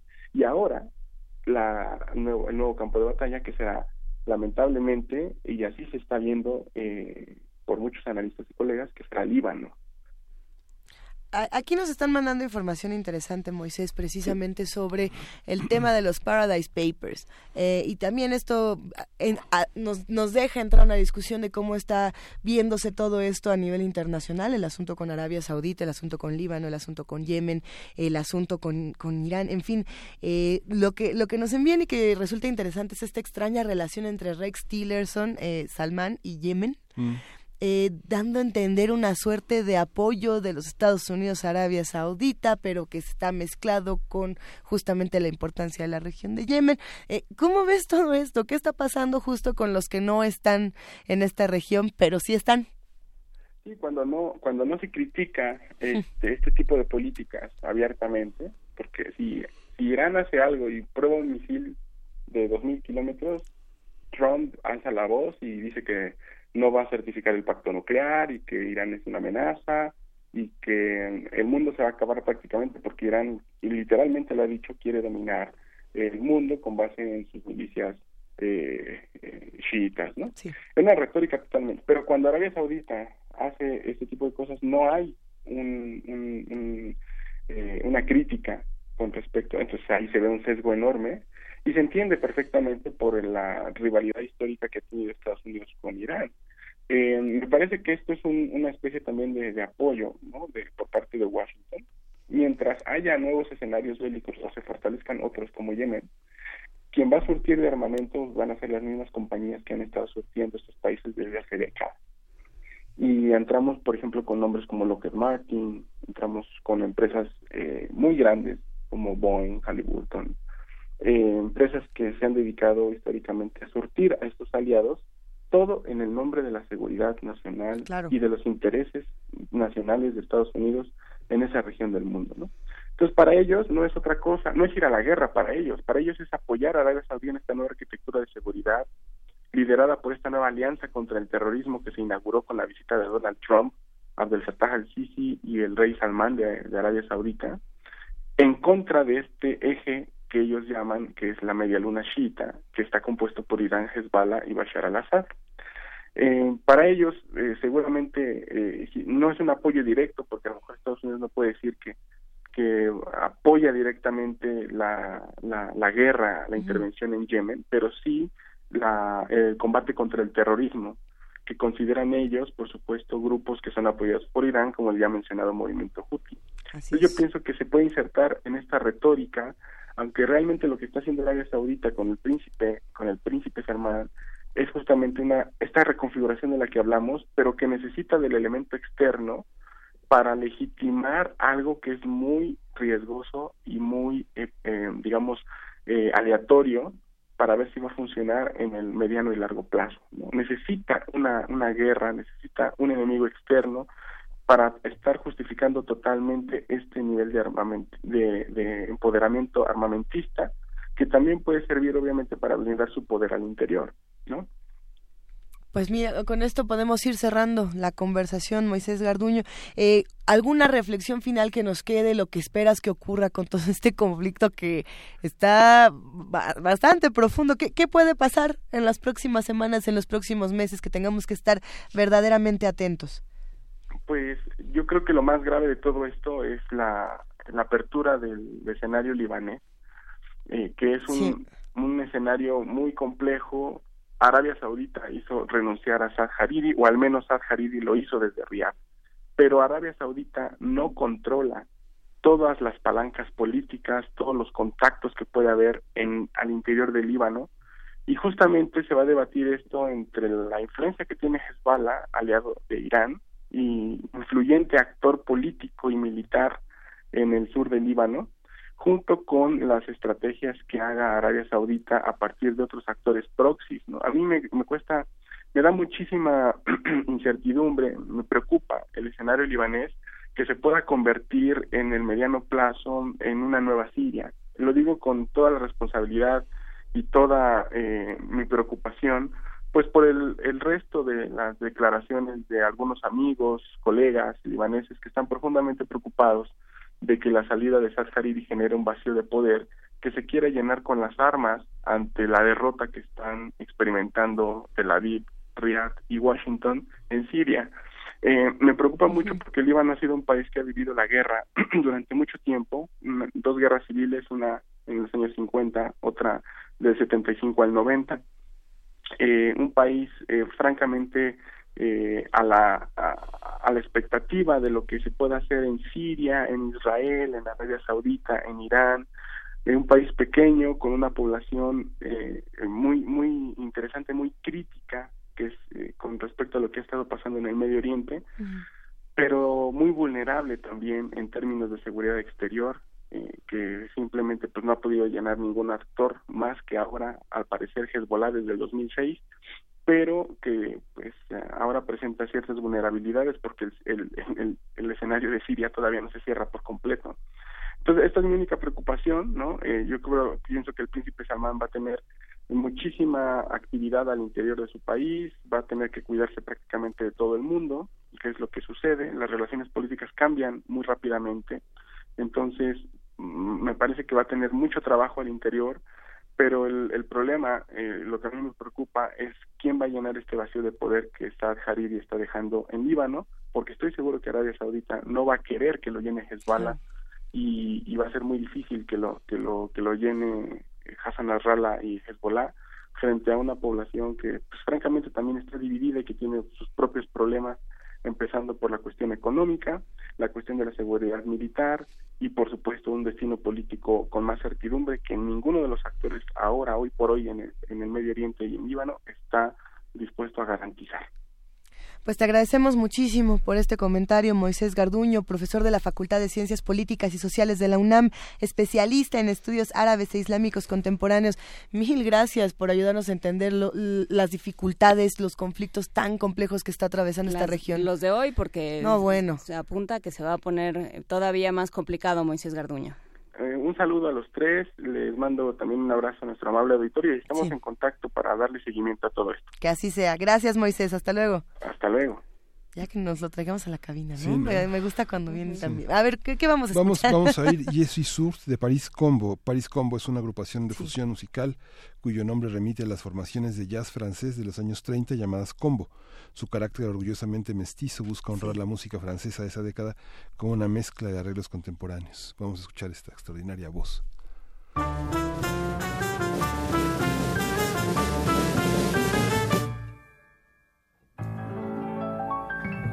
Je suis sourde,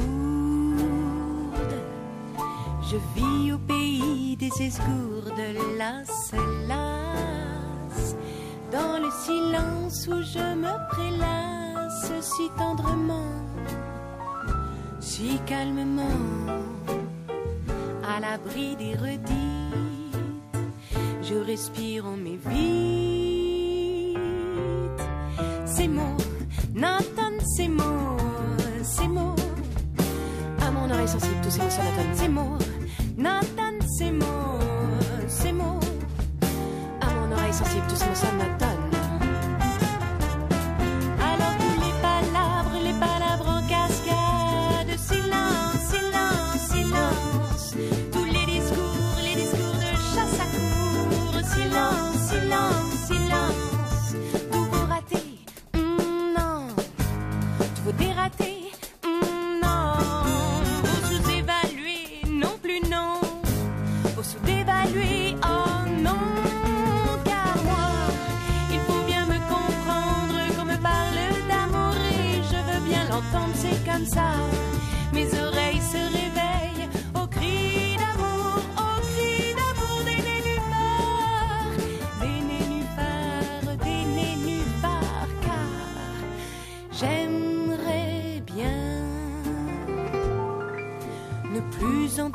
le matin que tes mots, tes mots si ronds, tes mots si ont ta voix si douce.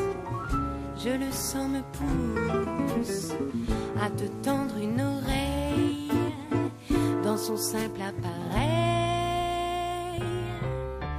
Tes mots, nomme tes mots, tes mots. À mon oreille sensible, tes mots dynamiquement, tes mots. Nomme tes mots, tes. À mon oreille sensible, tes mots dynamiquement. Alors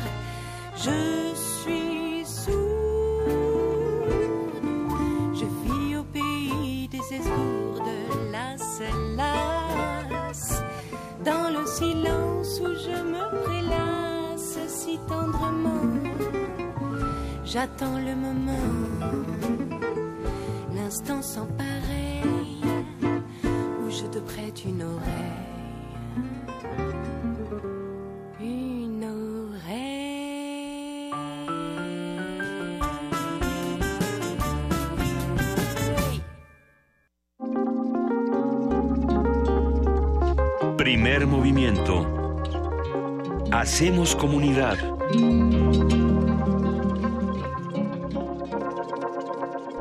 Y estábamos literal chismeando. Sí, chismeando. ¿Qué estábamos contando, querido Miguel Ángel? Fíjate que ayer que hablábamos con Daniel Lizárraga y eh, hoy que estaba, estaba esta re- Sí. revisión de Oaxaca, la dificultad para muchos periodistas, de, de- de la- muchos trabajan por honorarios, muchos no tienen servicios de salud, y la Asociación de Periodismo Nación MX, que ha hecho fundamentalmente un periodismo urbano, Sí. que muchos son jóvenes, pero que muchos colaboradores eh, son ya eh, mayores de 30 años y que empiezan a hacer mella las enfermedades crónicas. eh, eh, hay un gran problema de alcoholismo, de colesterol, de Hígado diabetes, graso, de- diabetes. entre, entre los colegas Sí. que comen tortas todo el tiempo, este, que trabajan muchísimo. Y se hizo un convenio con la Secretaría de Salud para que las personas que no tienen servicio de salud puedan, puedan tenerlos, tanto sus hijos como sus cónyuges y como sus padres. Entonces es muy interesante. Este mes van a, van a este, hacer una campaña para las personas que estén interesadas, que no tengan servicios de salud, puedan tener fundamentalmente precisión sobre las enfermedades más eh, recurrentes en el medio periodístico hace periodismo punto A ver. na- nación pun- nación mx arroba gmail. Va a ser el mail donde las personas que quieran estar eh, adscritas inscritas a este servicio puedan tenerlo. Por ejemplo, por los servicios son que análisis aquí- bio- biometrías hemáticas radiografías este análisis de azúcar es- todo, todo digamos lo- lo- los cuadros más básicos que implican a veces en el sector público tener mucha una larga lista de espera Así es. una este un costo que a veces la gente toma para tener unos análisis rápidos no y bueno está está este, también la ventaja es que muchos periodistas ya de los después de los 30 años tienen familia tienen hijos sus padres viven entonces este servicio bueno es importante Es, eh, ¿Puedes repetir la... la... el mail es acperiodismo.nacionmx@gmail.com y lo organiza el programa de acceso gratuito a los servicios médicos y medicamentos de la Ciudad de México. Lo, lo firmaron con la Secretaría de Salud y ellos tienen varios medios, funcionan como una agencia, tienen una revista y es una asociación de periodismo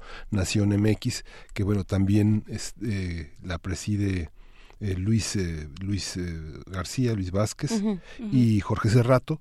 Ellos siempre han estado como muy al, al tanto de problemas jurídicos, de problemas eh, en este momento que fue el terremoto, muchos periodistas se quedaron sin casa. Entonces, bueno, colocar temporalmente Claro. a la gente en... en Creo que es una ¿no? es un momento interesante en la historia del periodismo. Ah, Ahorita y, y se va a compaginar muy bien con la joya de la fonoteca que tenemos a continuación. Justo. Pero ya esa imagen de el periodista adscrito a un medio que pelea con el editor, que le dice, o sea, esto que hemos visto en películas, que hemos visto retratado en las novelas, esta eh, poetización de el, del periodista como parte de su medio, eh, ya no es así, ya hay que empezar a, a solucionarse la vida de otra manera y hay que entender la justicia hacia nuestros periodistas desde, desde no solo desde la seguridad mínima, ¿no? Que mantengan la vida, sino que puedan hacer Así su trabajo eh, con dignidad y puedan y podamos resarcirles a los periodistas algo de lo que nos han dado. Y hablando de periodistas, Dicho aquello. Nos vamos a escuchar una joya de fonoteca, Luisa. Así es, nos vamos a escuchar, eh, justo hablando de periodistas y voces emblemáticas de nuestra universidad, esta joya de la fonoteca con Granados Chapa como programador de Radio UNAM. Vamos a escucharla. Joyas de nuestra fonoteca. Radio UNAM.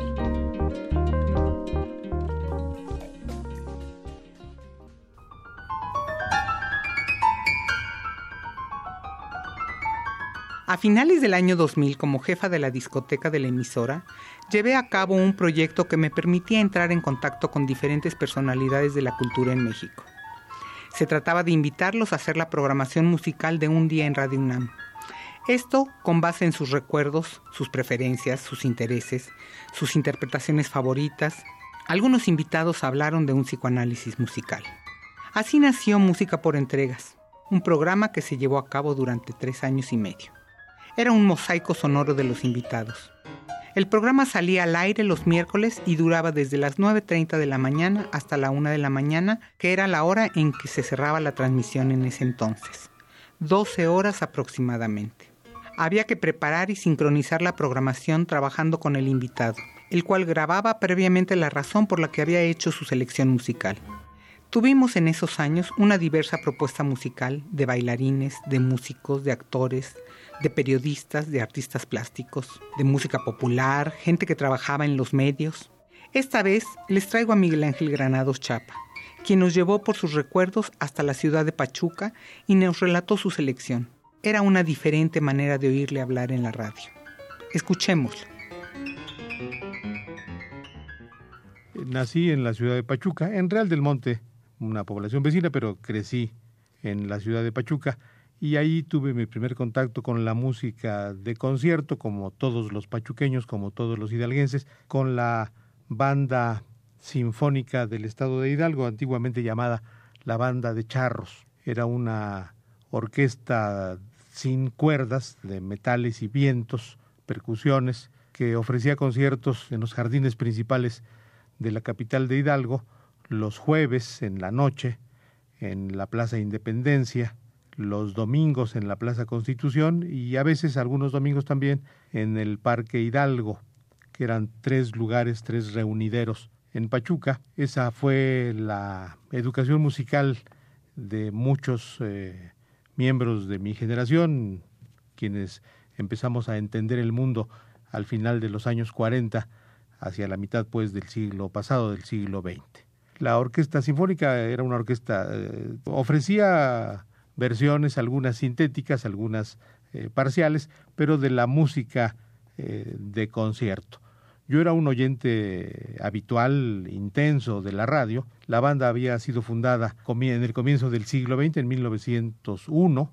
Era originalmente una banda de rurales, una banda militarizada, y se ha conservado esencialmente la misma, con su mismo diseño, a lo largo de este siglo, y es una institución en la vida pública de la ciudad de Pachuca. Naturalmente ahí tuve el primer contacto con la música de concierto de un autor hidalguense, Abundio Martínez, que nació en Huichapan y que compuso un paso doble que a rato suena como marcha. Es una suerte de eh, himno local para los hidalguenses y se titula precisamente Hidalguense. El autor es Abundio Martínez.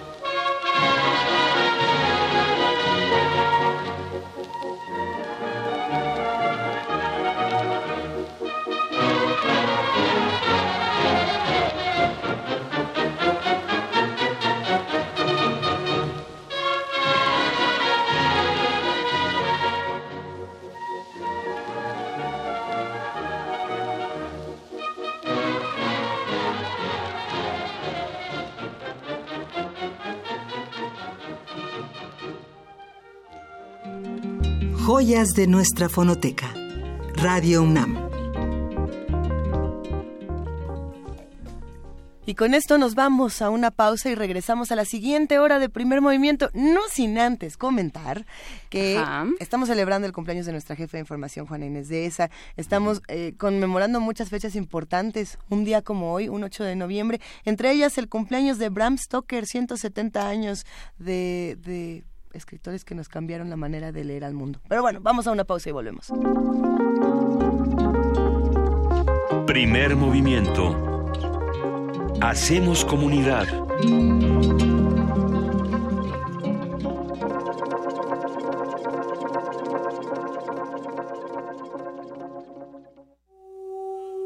Entre alaridos y susurros, cantos y gruñidos Poética Sonora MX 2017 presenta Velocidad de 2. La garganta, el grito y la voz. En el marco del Festival Vértice, Experimentación y Vanguardia. Miércoles 15 de noviembre, 8 de la noche. Intervenciones sonoras. Con la participación de los artistas Bárbara Lázara, Bonecki y Diego Espinosa. Te esperamos en Adolfo Prieto 133, Colonia del Valle. Entrada libre. Detalles en poéticasonora.mx. Radio UNAM. Experiencia sonora.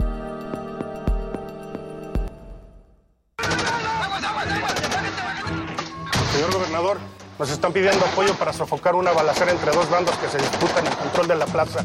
¿Dos bandos? ¿Aparte del nuestro? Así es, señor gobernador. Usted dice si procedo a enviar unidades. ¿Y dónde es el problemita? En la capital. Ah, no, entonces no. Que se jode el alcalde. A ver cómo lo arregla. ¿Ves? Las ventajas del mando único. Vamos a almorzar. El erario invita. Para eso no es el mando único. Partido Encuentro Social. Cuenta la historia que ella cantó para resistir.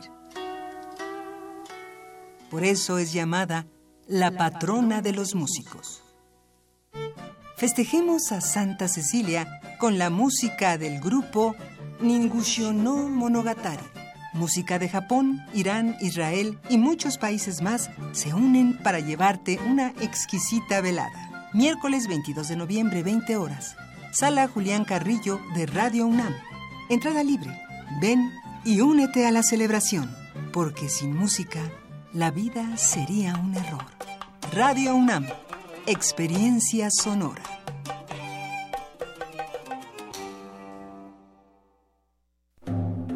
En el año 420 a.C., un hombre pasaba horas tratando de resolver los enigmas orgánicos del ser humano.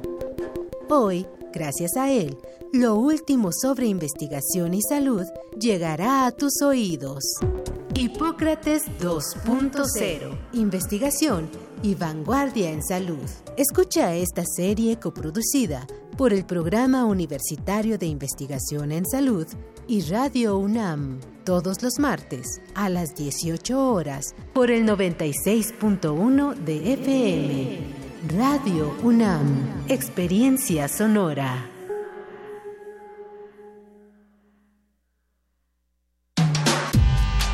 Primer movimiento. Podcast y transmisión en directo en www.radio.unam.mx.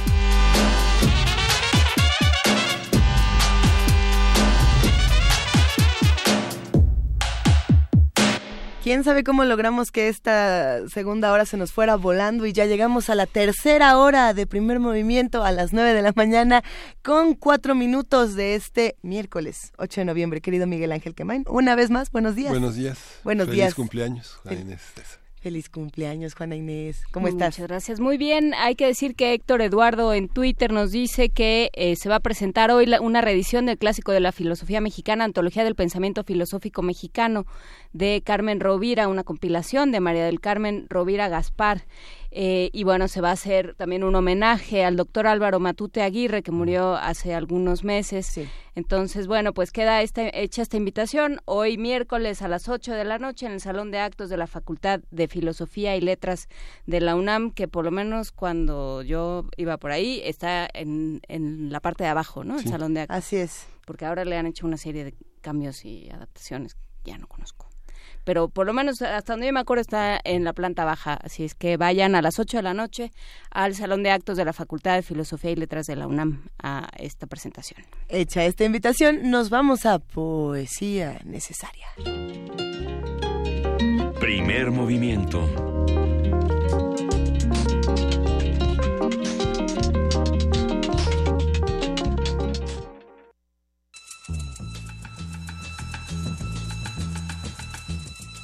Es hora de poesía necesaria.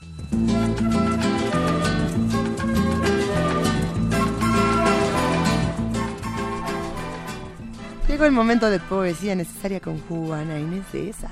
Eh, efectivamente, Luis Iglesias, y buscando eh, un poco cosas que aglutinaran todo lo que, de aquello de lo que hemos platicado el día de hoy y de lo que vamos a platicar, porque todavía nos queda una conversación sobre la Feria Internacional del Libro Infantil y Juvenil. Eh, encontré a Graciela Montes, eh, que construye este texto en, en, el año 2000. Ella es eh, poeta, escritora para niños, crítica de literatura infantil argentina y ha sido alguien que ha, eh, que ha trabajado mucho. ¿Qué, ¿Qué, hacemos? ¿Para qué contar cuentos? ¿Cómo contarlos desde, desde la infancia? Y cómo pensar el proceso de narración desde la infancia y como construcción de una voz propia. Tiene varios libros, varios ensayos en la colección Espacios para la Lectura del Fondo de Cultura Económica, en, también en Océano Travesías.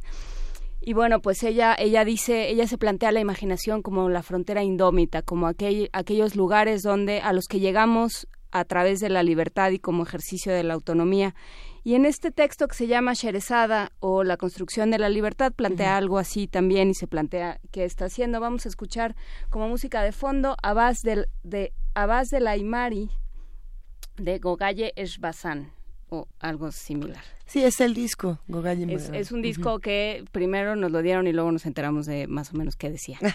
Muchísimas gracias y vamos con Graciela Montes.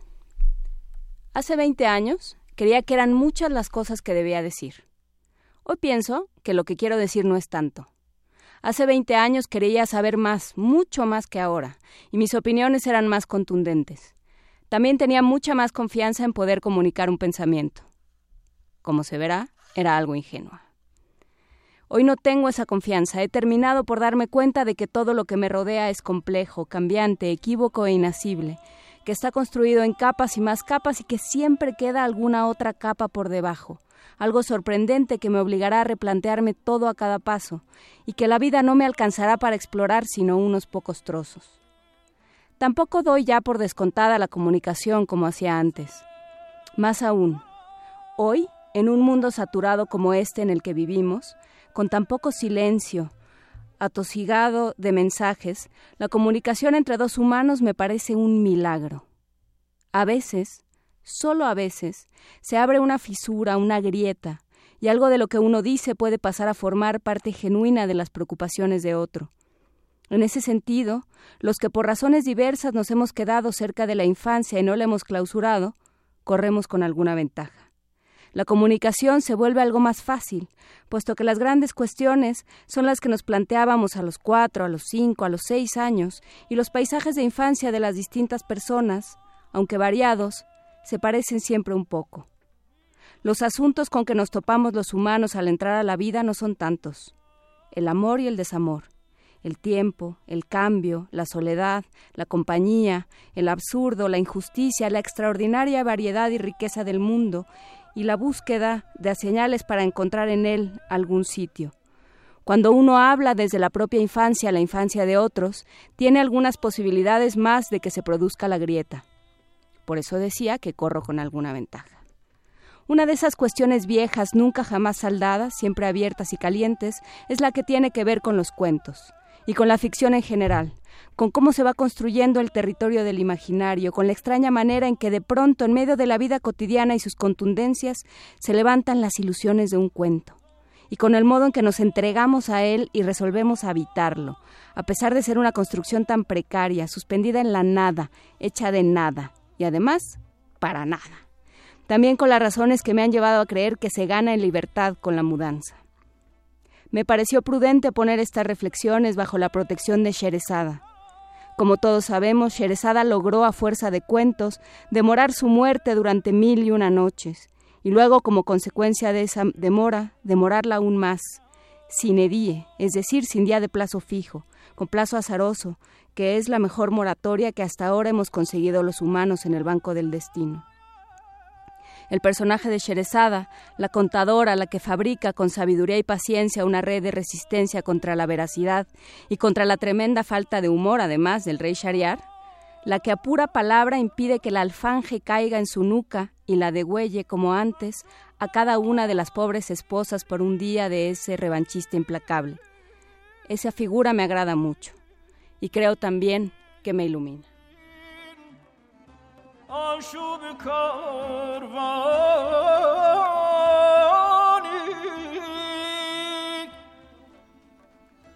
تو فارغی عشقت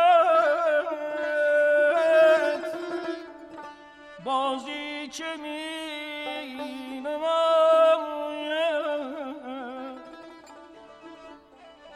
تا خرمنت نسوزد.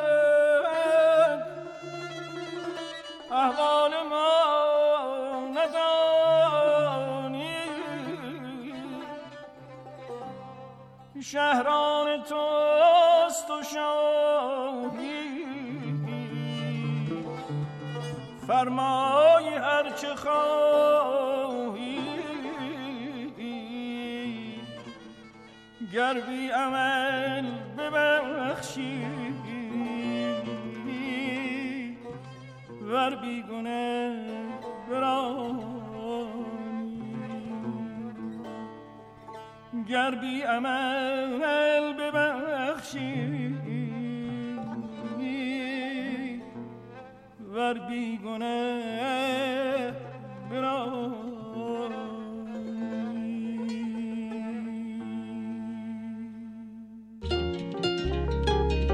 Primer movimiento.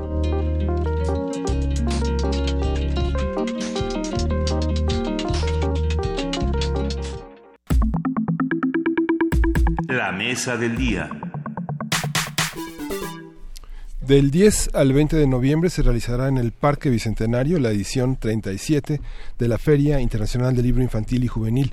Para este año la FILIG tiene como invitados a España y al estado de Baja California, mientras que los temas son migración y lenguas originarias. La FILIG ha preparado un programa con más de 2.500 actividades y la participación de mil sellos editoriales. El público que asista podrá disfrutar de 16 carpas de talleres, dos bibliotecas, así como sesiones de braille y en diferentes lenguas originarias. Va a estar bueno, hay sesiones de lectura, va a estar muy divertido. Además, por primera vez hay un programa de documentales del Festival Ambulante con trabajos que abordan el tema de la migración. También se contará con la presencia de reconocidos autores e ilustradores como Katsumu Komagata, considerado uno de los más importantes del mundo, igual que Manuel Marsol, ganadora del Premio Internacional de Ilustración de la Feria del Libro de Boloña. Y para participar, precisamente para seguir hablando de este tema, para seguir comentando qué va a pasar en la FILIG, eh, qué se espera de esta edición, quiénes vienen, quiénes no, qué editoriales y por qué, ya está con nosotros Paola Morán Leiva, directora de este espacio. ¿Cómo estás, queridísima Paola? Hola Luisa, pues muy contenta. Además me hicieron una entrada con Graciela Montes y Cherezada y esta Ve nada más. presentación. Y ahora que estamos en la tele me siento muy importante. Muchas gracias. Paola, nosotros sentimos que, que esta feria eh, que se han, eh, se han encargado de construir de una manera maravillosa cuenta una historia completamente distinta a la que cuentan otras ferias internacionales de libro. Eh, empezamos con Sherezada y tengo la impresión de que vas a irte como por esos senderos. ¿Por, por qué es pertinente tener una filig? Mira, pues la verdad es que la FILIG es pertinente desde que nació. Desde en siempre. 1981, desde siempre. El mercado y el mundo de la literatura infantil y juvenil creció y FILIG pues ha crecido con ellos. Por eso la verdad tenemos la feria que tenemos, porque es cierto que ha evolucionado la LIG desde los autores, pero también el público, ¿no? Que cada vez demanda más y mejores Sí. textos, temáticas más diversas. Entonces creo que hay una muy buena respuesta y eso ustedes también me van a poder ayudar a contar. Es más antigua que la Feria del Libro de Guadalajara. Sí, en realidad la más antigua es la de minería, Sí, que tiene sí, sí. un año más que niños, En realidad tampoco es que sea mucho más vieja. Minería tiene 38, Philip tiene 37 y Guadalajara 30. Entonces sí es una de las más antiguas de nuestro país y además Filig lo que ha hecho es promover otras ferias infantiles y juveniles en el resto de los estados. Eh, hay en, en Cuernavaca, en Morelos, hay en Jalapa, hay en Querétaro. Ahora Tamaulipas, la verdad es que fantástico, se lanzaron poniéndole de plano Filig. O sea, Filig Ujú. Tamaulipas, ¿no? Con una... Abrieron su sucursal, digamos. Abrieron su sucursal, exacto, con una referencia eh, directa a la FILIG. ¿Y por qué? Porque muchos talleristas de Tamaulipas, la propia organizadora, venían a FILIG cada año y decidieron que eh, merecían una ya y ellos se lanzaron a la aventura, consiguieron patrocinios y, la abrieron. Entonces ha promovido eh, pues otros espacios y como bien dice Juana, nos da chamba a mucha gente. ¿no?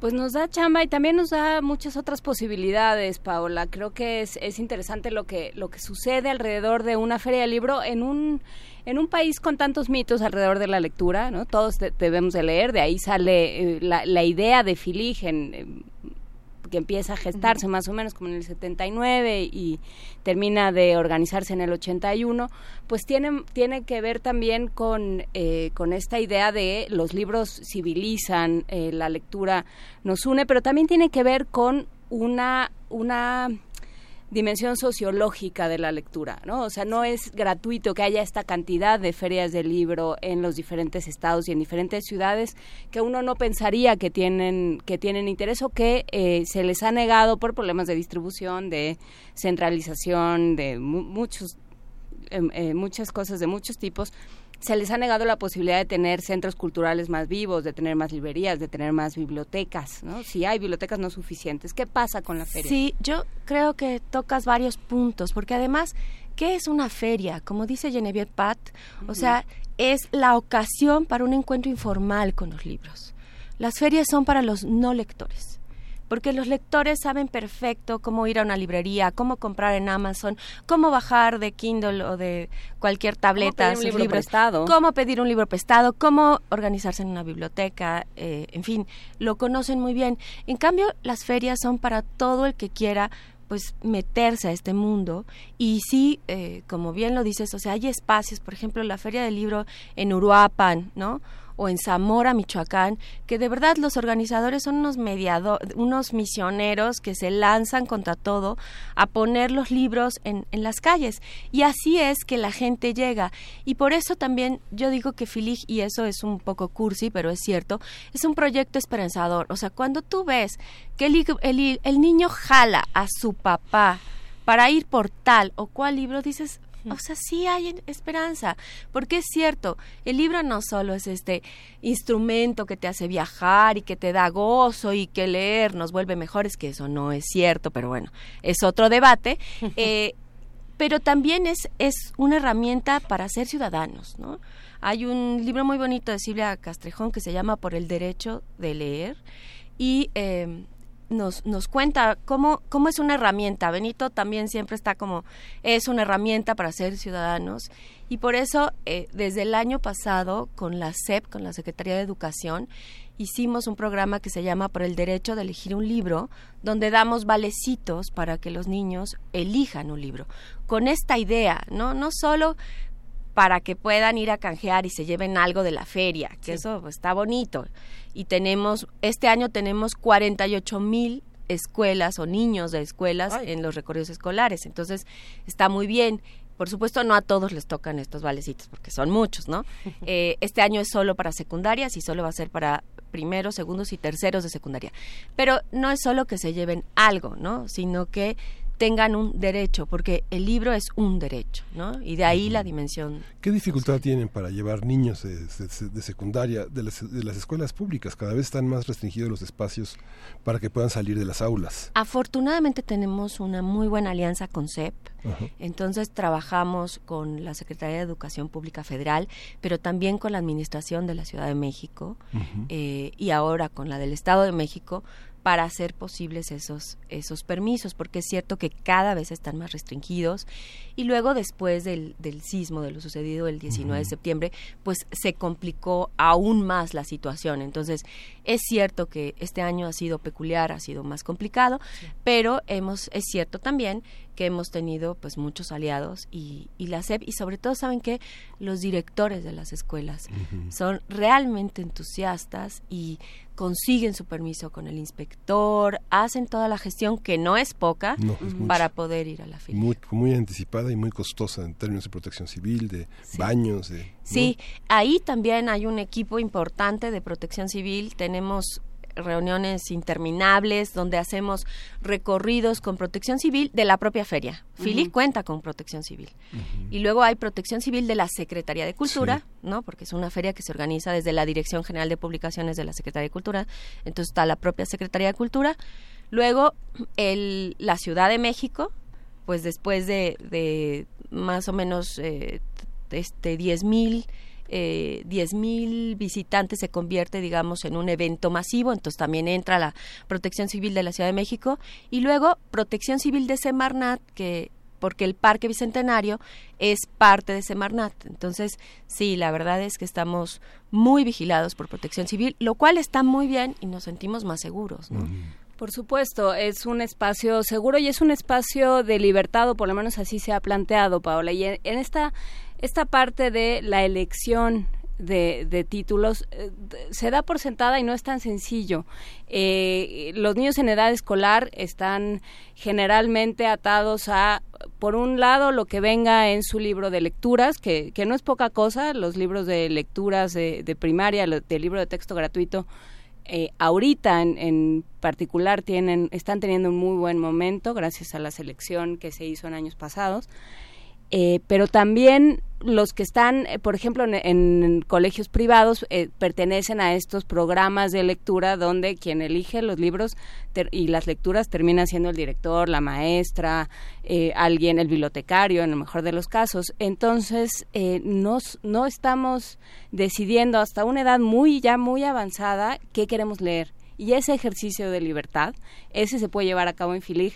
Además con tomando en cuenta que digamos en términos absolutos los libros son caros en términos relativos lo podemos discutir pero pero que bueno pues sí termina siendo una, una forma mucho más accesible de acercarse al libro, no solo en términos económicos, sino también en términos de, eh, pues de, de que ahí están. Sí, la oferta es mucha, es cierto, y también es cierto que no es evidente cómo se, se- se lleva a cabo la elección, ¿no? Por eso también están estos talleres, un poco. Este año nos dimos a la tarea de hacer talleres como el ABC de las librerías, el ABC de Ujú. las bibliotecas, el ABC de una feria, el ABC de los museos, y son eh, talleres para jóvenes, para niños, pero también familiares. Los fines de semana tendremos talleres familiares, porque claro, los papás también llegan preguntando qué libro compro, qué libro le llevo a un niño de 6 años, a una chica de 14, ¿no? Tampoco es evidente eh, que se usa mucho en el, mundo de la literatura infantil y juvenil.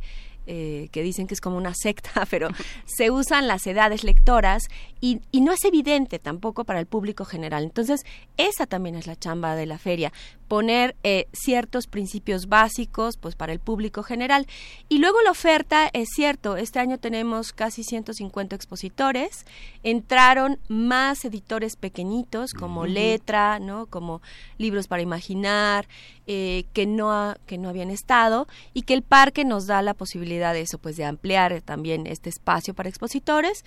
Eh, entraron muchos editores nuevos y los precios, pues sí, esos son muy variados. O sea, hay libros muy accesibles. Este año trabajamos en especial con las editoriales para que hubiera libros de 100 pesos y menos, porque está el, el programa, ¿no? Además, eh, pero sí, los precios pues varían mucho. Sí. A mí algo que me fascina de la feria es que eh, uno es una feria eh, que está diseñada para niños fundamentalmente, para personas que no que tienen otras capacidades, digamos, se puede circular en silla de ruedas, por fortuna no circulo en silla de ruedas, pero si uno se pone a la altura de los stands en otras ferias, no se ven los libros, no se ven, los niños tienen muchos espacios de descanso, hay mucho aire donde se pueden sentar, donde pueden jugar, donde pueden subirse. No hay, digamos, un ambiente represivo ni restrictivo, sino que hay una cuestión participativa también que corresponde a las grandes ilustraciones que están en los libros, Claro, a la bonita- belleza de los libros. Sin duda, ¿no? qué bonita manera de- mirarlo. Por supuesto que el espacio te condiciona, ¿no? El espacio físico te condiciona.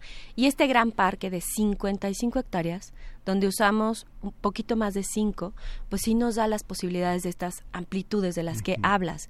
Eh, una de las encuestas de público del año pasado, o más bien una de las preguntas de las encuestas de las encuestas de público que realizamos el año pasado es que el recorrido mejoró, porque si bien el cenarte es entrañable, todos lo extrañamos, todos también lo es que aquí hay pues una mayor amplitud y uno puede recorrer los, los stands, ver libros con mayor tranquilidad y luego también tirarte en el pasto a revisar lo que, lo que compraste o a hacer un picnic, ¿no? Con, Sí. con la familia o, O a eh, ponerte de acuerdo, tú compras el primero y yo compro ahora que las series están tan de moda, pues Claro. tú el primero, yo el segundo y ahí nos vamos y nos hacemos de un amiguito que tenga el tercero. Sí, sí, sí, sí, los, lo- en los recorridos escolares las maestras, pues eso, sientan a los niños en el pasto, en lo que viene su actividad, ¿no? Eh, entran a la sala de lectura y también se vale traer bicicleta, patín, hay otras, eh, eh, está la cancha de fútbol, este año vamos a tener también cascarita feliz como el año pasado, de escritores contra ilustradores. Los van a matar, ¿eh? Se No van, a, morir solitos. A ver, eh, vamos poniéndonos de acuerdo antes de que nos vayan a alinear. Este, si el año pasado alguien me quería alinear a algún equipo, Ya les nunca lo toca. logra- nunca Luisa- lo lograron. Luisa escapó, pero ya le toca, ya le toca. No, bueno, pero Luisa te va a decir que sí a lo que sea. A lo que sea. También, si hay Quidditch, también se va a apuntar. Y si hay, caza- eh, hay que cazar vampiros, también se va a apuntar. Y aprovechando que está fuera de la cabina, vamos a hablar de Luisa. Eso, también vamos a cazar vampiros y vamos a hacer unas presentaciones bien bonitas donde van a estar Luisa y Juan Inés y ahorita hablamos de eso. Ahorita podemos hablar de ello, pero no, sí me gustaría detenerme en la sede. El año pasado...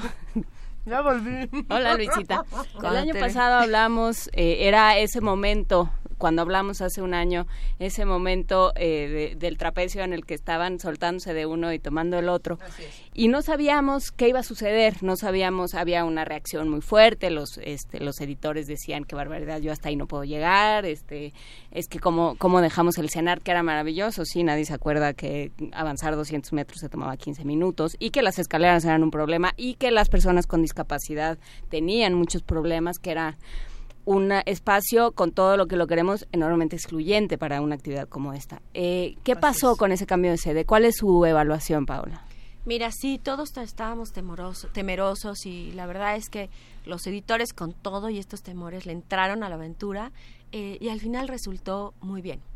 Nos dimos cuenta que eh, el sur que todos queremos y es fantástico. Algunos. Sí. Algunos queremos y otros no quieren. Bueno, es así. cierto, porque mucha de la gente de Philip trabaja en el norte ¿eh? y muchos autores también viven en el norte, pero que ir a otro espacio de la ciudad también significaba crear otros públicos.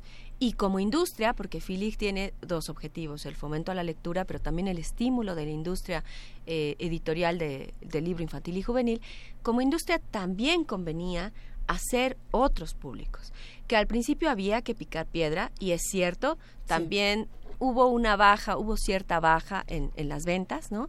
Eh, pero el público llegó. Hubo en el CENART en 2016, en 2015 tuvimos eh, 411 mil visitantes y en 2016 en el Parque Bicentenario 422 mil, o sea, hubo más, Más. que en el CENART. La gente llegó y llegó de diversas zonas de, de esta ciudad y también ahora de la zona conurbada, ¿no? Que eso es otro. La verdad es que la gente de la Guamas Capotzalco nos decía, a ver, o sea, esto ya no es el norte, esto es el centro, porque hay una gran zona, ¿no? De conurba- conurbada, ya de la ciudad, a la que también estamos atendiendo. Siempre es importante pensar en, en esta parte de cuántos libros se venden y cuántos no, si sube o si baja la venta.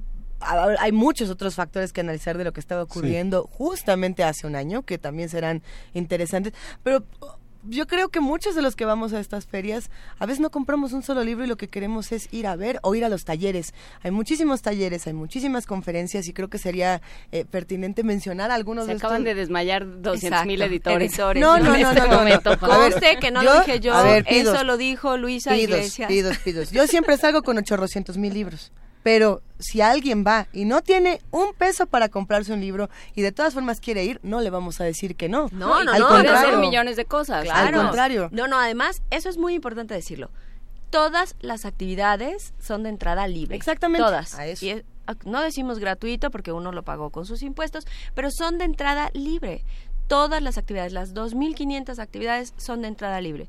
Eh, Lo único que tiene un costo son las actividades de profesionales, las cuales también platicamos ahora, pero en cuanto a las actividades para el público general están los talleres, que ya hablaban de todas las carpas que tenemos, las dos bebetecas para niños de 0 a 4 años, los talleres son de- para niños de 5 a 12 y luego chicos de 13 a 18, hay talleres infantiles que este año además el- lo que nos permite también el Parque Bicentenario, Bicentenario es separar espacios. Entonces, limpiamos un poquito, se quedaron ya editores, distribuidores de un lado, el área internacional del otro, un área de novela gráfica que además está creciendo. Muchísimo. Eh, los infantiles juntos, las bebetecas juntos y los juveniles ya separados, ¿no? Para darles un espacio, una gran carpa geodésica donde vamos a tener actividades escénicas y audiovisuales. eh, ahí vamos a tener el encuentro con booktubers, vamos a tener el amor en tiempos de fábula con Jorge Luján, que es audiovisual, ¿no? Papá se fue a la Atlántida, esta obra de Javier Malpica con Esteban Castellanos. Entonces, eh, esta gran carpa geodésica nos da posibilidad de tener teatro, ¿no? También. Eh, además de esto están las presentaciones editoriales. Cada año los autores League esperan la cita de las presentaciones editoriales. Pero con un entusiasmo, bueno, Uy, sentaditos sí. así como, como quinceañera junto al teléfono. Eso, Luisa le va a entrar a varias. Eh, y los conciertos de música, que finalmente la música es una parte importante. Entonces, este año, por ejemplo, vamos a abrir el viernes 11 de noviembre con un espectáculo de María Pajés de flamenco en la mañana. Este, rindiendo tributo a España, bueno, más bien lo trae España, y en la tarde cerramos con los Vasquez Sounds, que nos los traen desde Baja California, ¿no? Eh, además, los, las- Buenísimo. los talleres y los juegos de rol en las áreas verdes, porque claro, como ahora tenemos áreas verdes, se están dando vuelo. Exacto, entonces vamos a tener juego de rol de Sherlock Holmes, vamos a tener un taller masivo muy bonito que se llama Patronus, hechizos para combatir el miedo, y claro, es que después también del terremoto ajustamos un poquito la, la programación, viene por ejemplo Cultura que Cura, con varios talleres también, viene eh, Pesetti, que, que después del 19 de septiembre dijo quiero ir a hablar con los niños mexicanos eh, y entonces va a estar en el foro principal que este año es un foro con causa UNICEF porque vamos a tener ahí ciertas cosas de UNICEF una charla con los embajadores UNICEF de buena voluntad. Este año es Alex Intec que se va a sentar con Benito a charlar sobre migración eh, sobre niños migrantes. Órale. Y eh, César Costa, que también es embajador de buena voluntad de UNICEF, va a estar con los abuelos lectores, ¿no? Haciendo... Acabas de hacer que todo el equipo de primer movimiento abría la boca del tamaño de. César Costa ya es abuelo manzana, lector. Es Pero si lector. ayer tenía suétercito y cantaba, ¿qué cantaba César Costa? ¿Siluetas? No. ¿Era César Costa? Yo, yo no sé. César yo Costa no era papá soltero.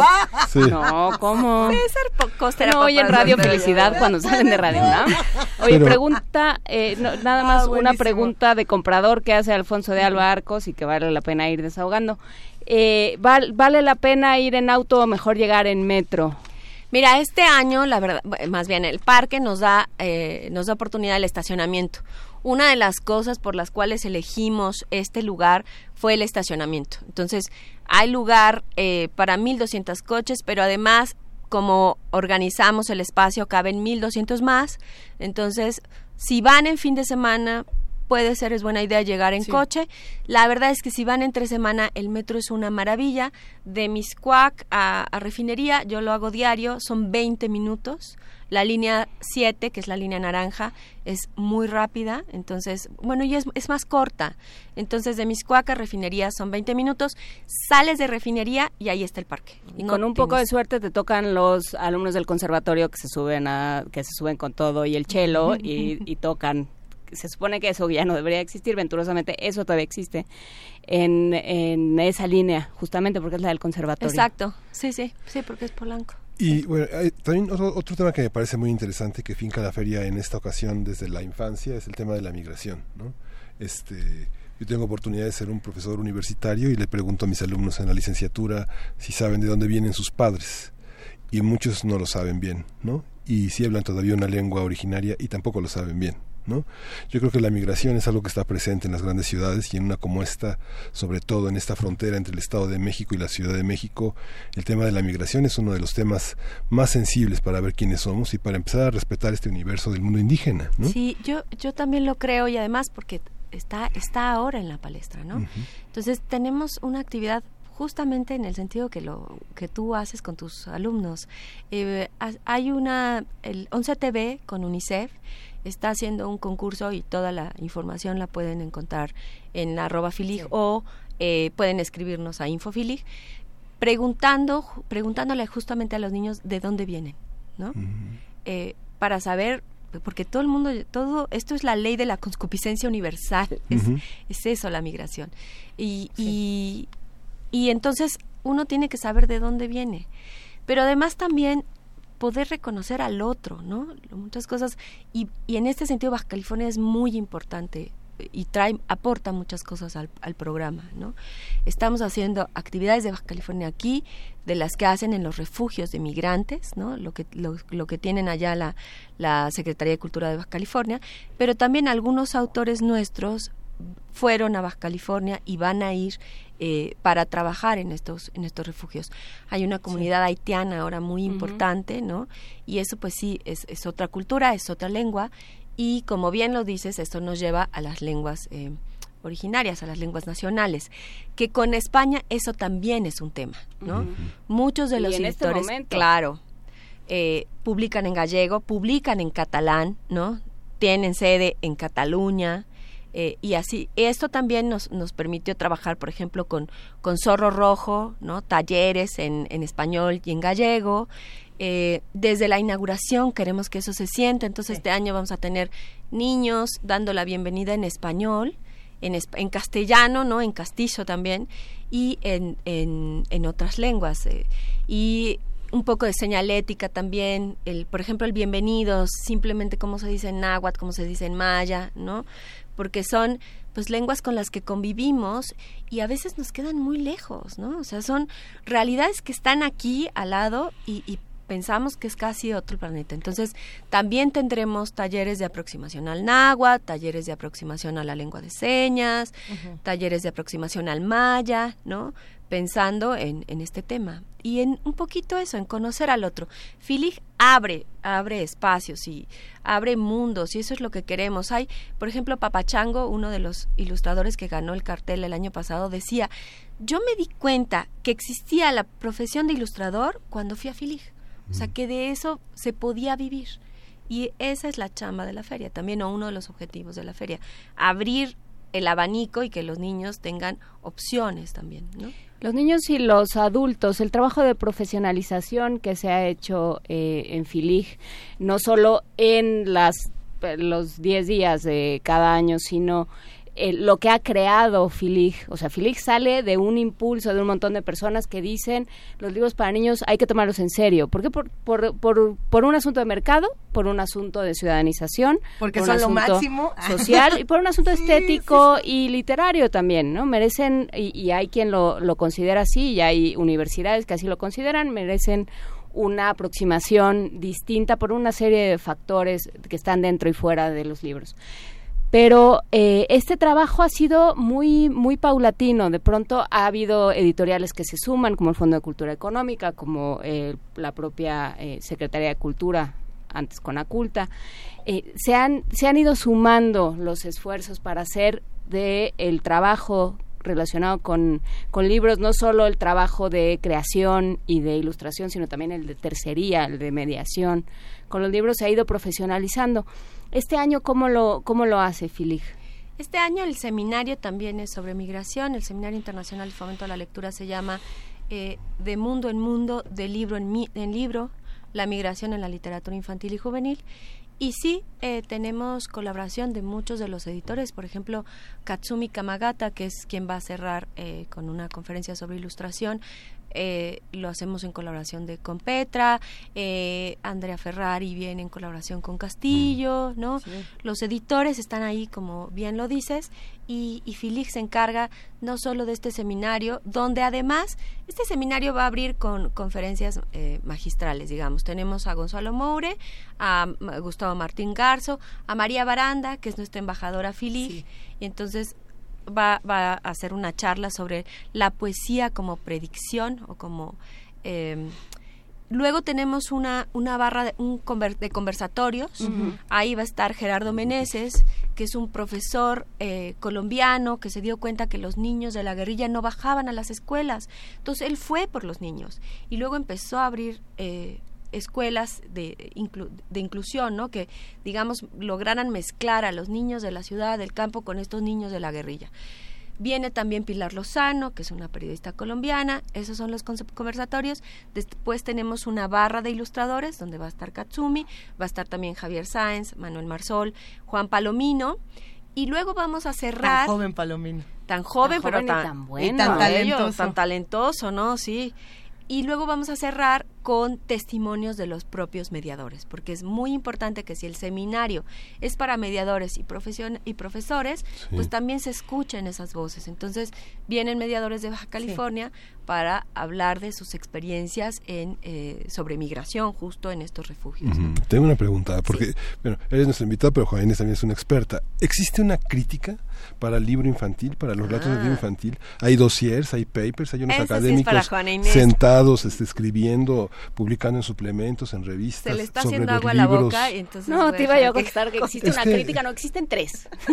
Maya, yo, no, este, no, hay hay una hay un universo enorme de, de crítica, in- inclusive donde se ha desarrollado más es donde se ha desarrollado más la literatura infantil, que es en el en el mundo anglosajón donde se ha construido realmente un trabajo conjunto, porque la literatura infantil no solo involucra a los lectores, sino involucra a quienes pagan los libros, que no son los mismos que los lectores, cosa que no sucede en todos los casos Claro. con los libros de adultos, por llamarlos así. Involucra a los, a los maestros, involucra a los mediadores, involucra a los padres. Muchas veces, en el caso, por ejemplo, de las bebetecas, no, no son lugares donde uno va y deja a su bebé, sino son lugares donde se lee con aquellos que no leen todavía de manera convencional, es decir, de 0 a 3 años más sí, o menos. ¿no? 0 a 4 estamos. Pero sí, cuatro. no, este año tuvimos a Paul Martin eh, como una de las reminiscencias del, del eh, Francia invitado de honor de 2015. Y entonces cuando le preguntamos a Paul cómo lo presentábamos, decía, eh, como periodista de la literatura infantil, y yo decía, "Pero ¿cómo eso, exi- ¿Qué eso, hecho? eso no existe? A ver, vamos Sí. a, te presentamos como periodista. Bueno, no- nos contó que hay 400 Publicaciones, revistas, sí. publicaciones periódicas para niños en Francia. Claro, también hay abonos y también hay por edades lectoras. Entonces, él, su trabajo son solo niños de 10 a 12. Así de especializado está el mercado y la crítica, por ejemplo, en el, en el mundo francés, ¿no? Aquí no está tan desarrollado, pero poco a poco se, se ha, ha Yo creo que evolucionado. sigue ¿no? siendo la fracción del mercado que, que funciona, digamos, en términos de, de, de ganancias, pues son los libros que más se venden. Y que más crece, eso es cierto. Según las estadísticas de la CANIEM, o sea, la, la, la única rama que ha crecido es la LIG, la, la única.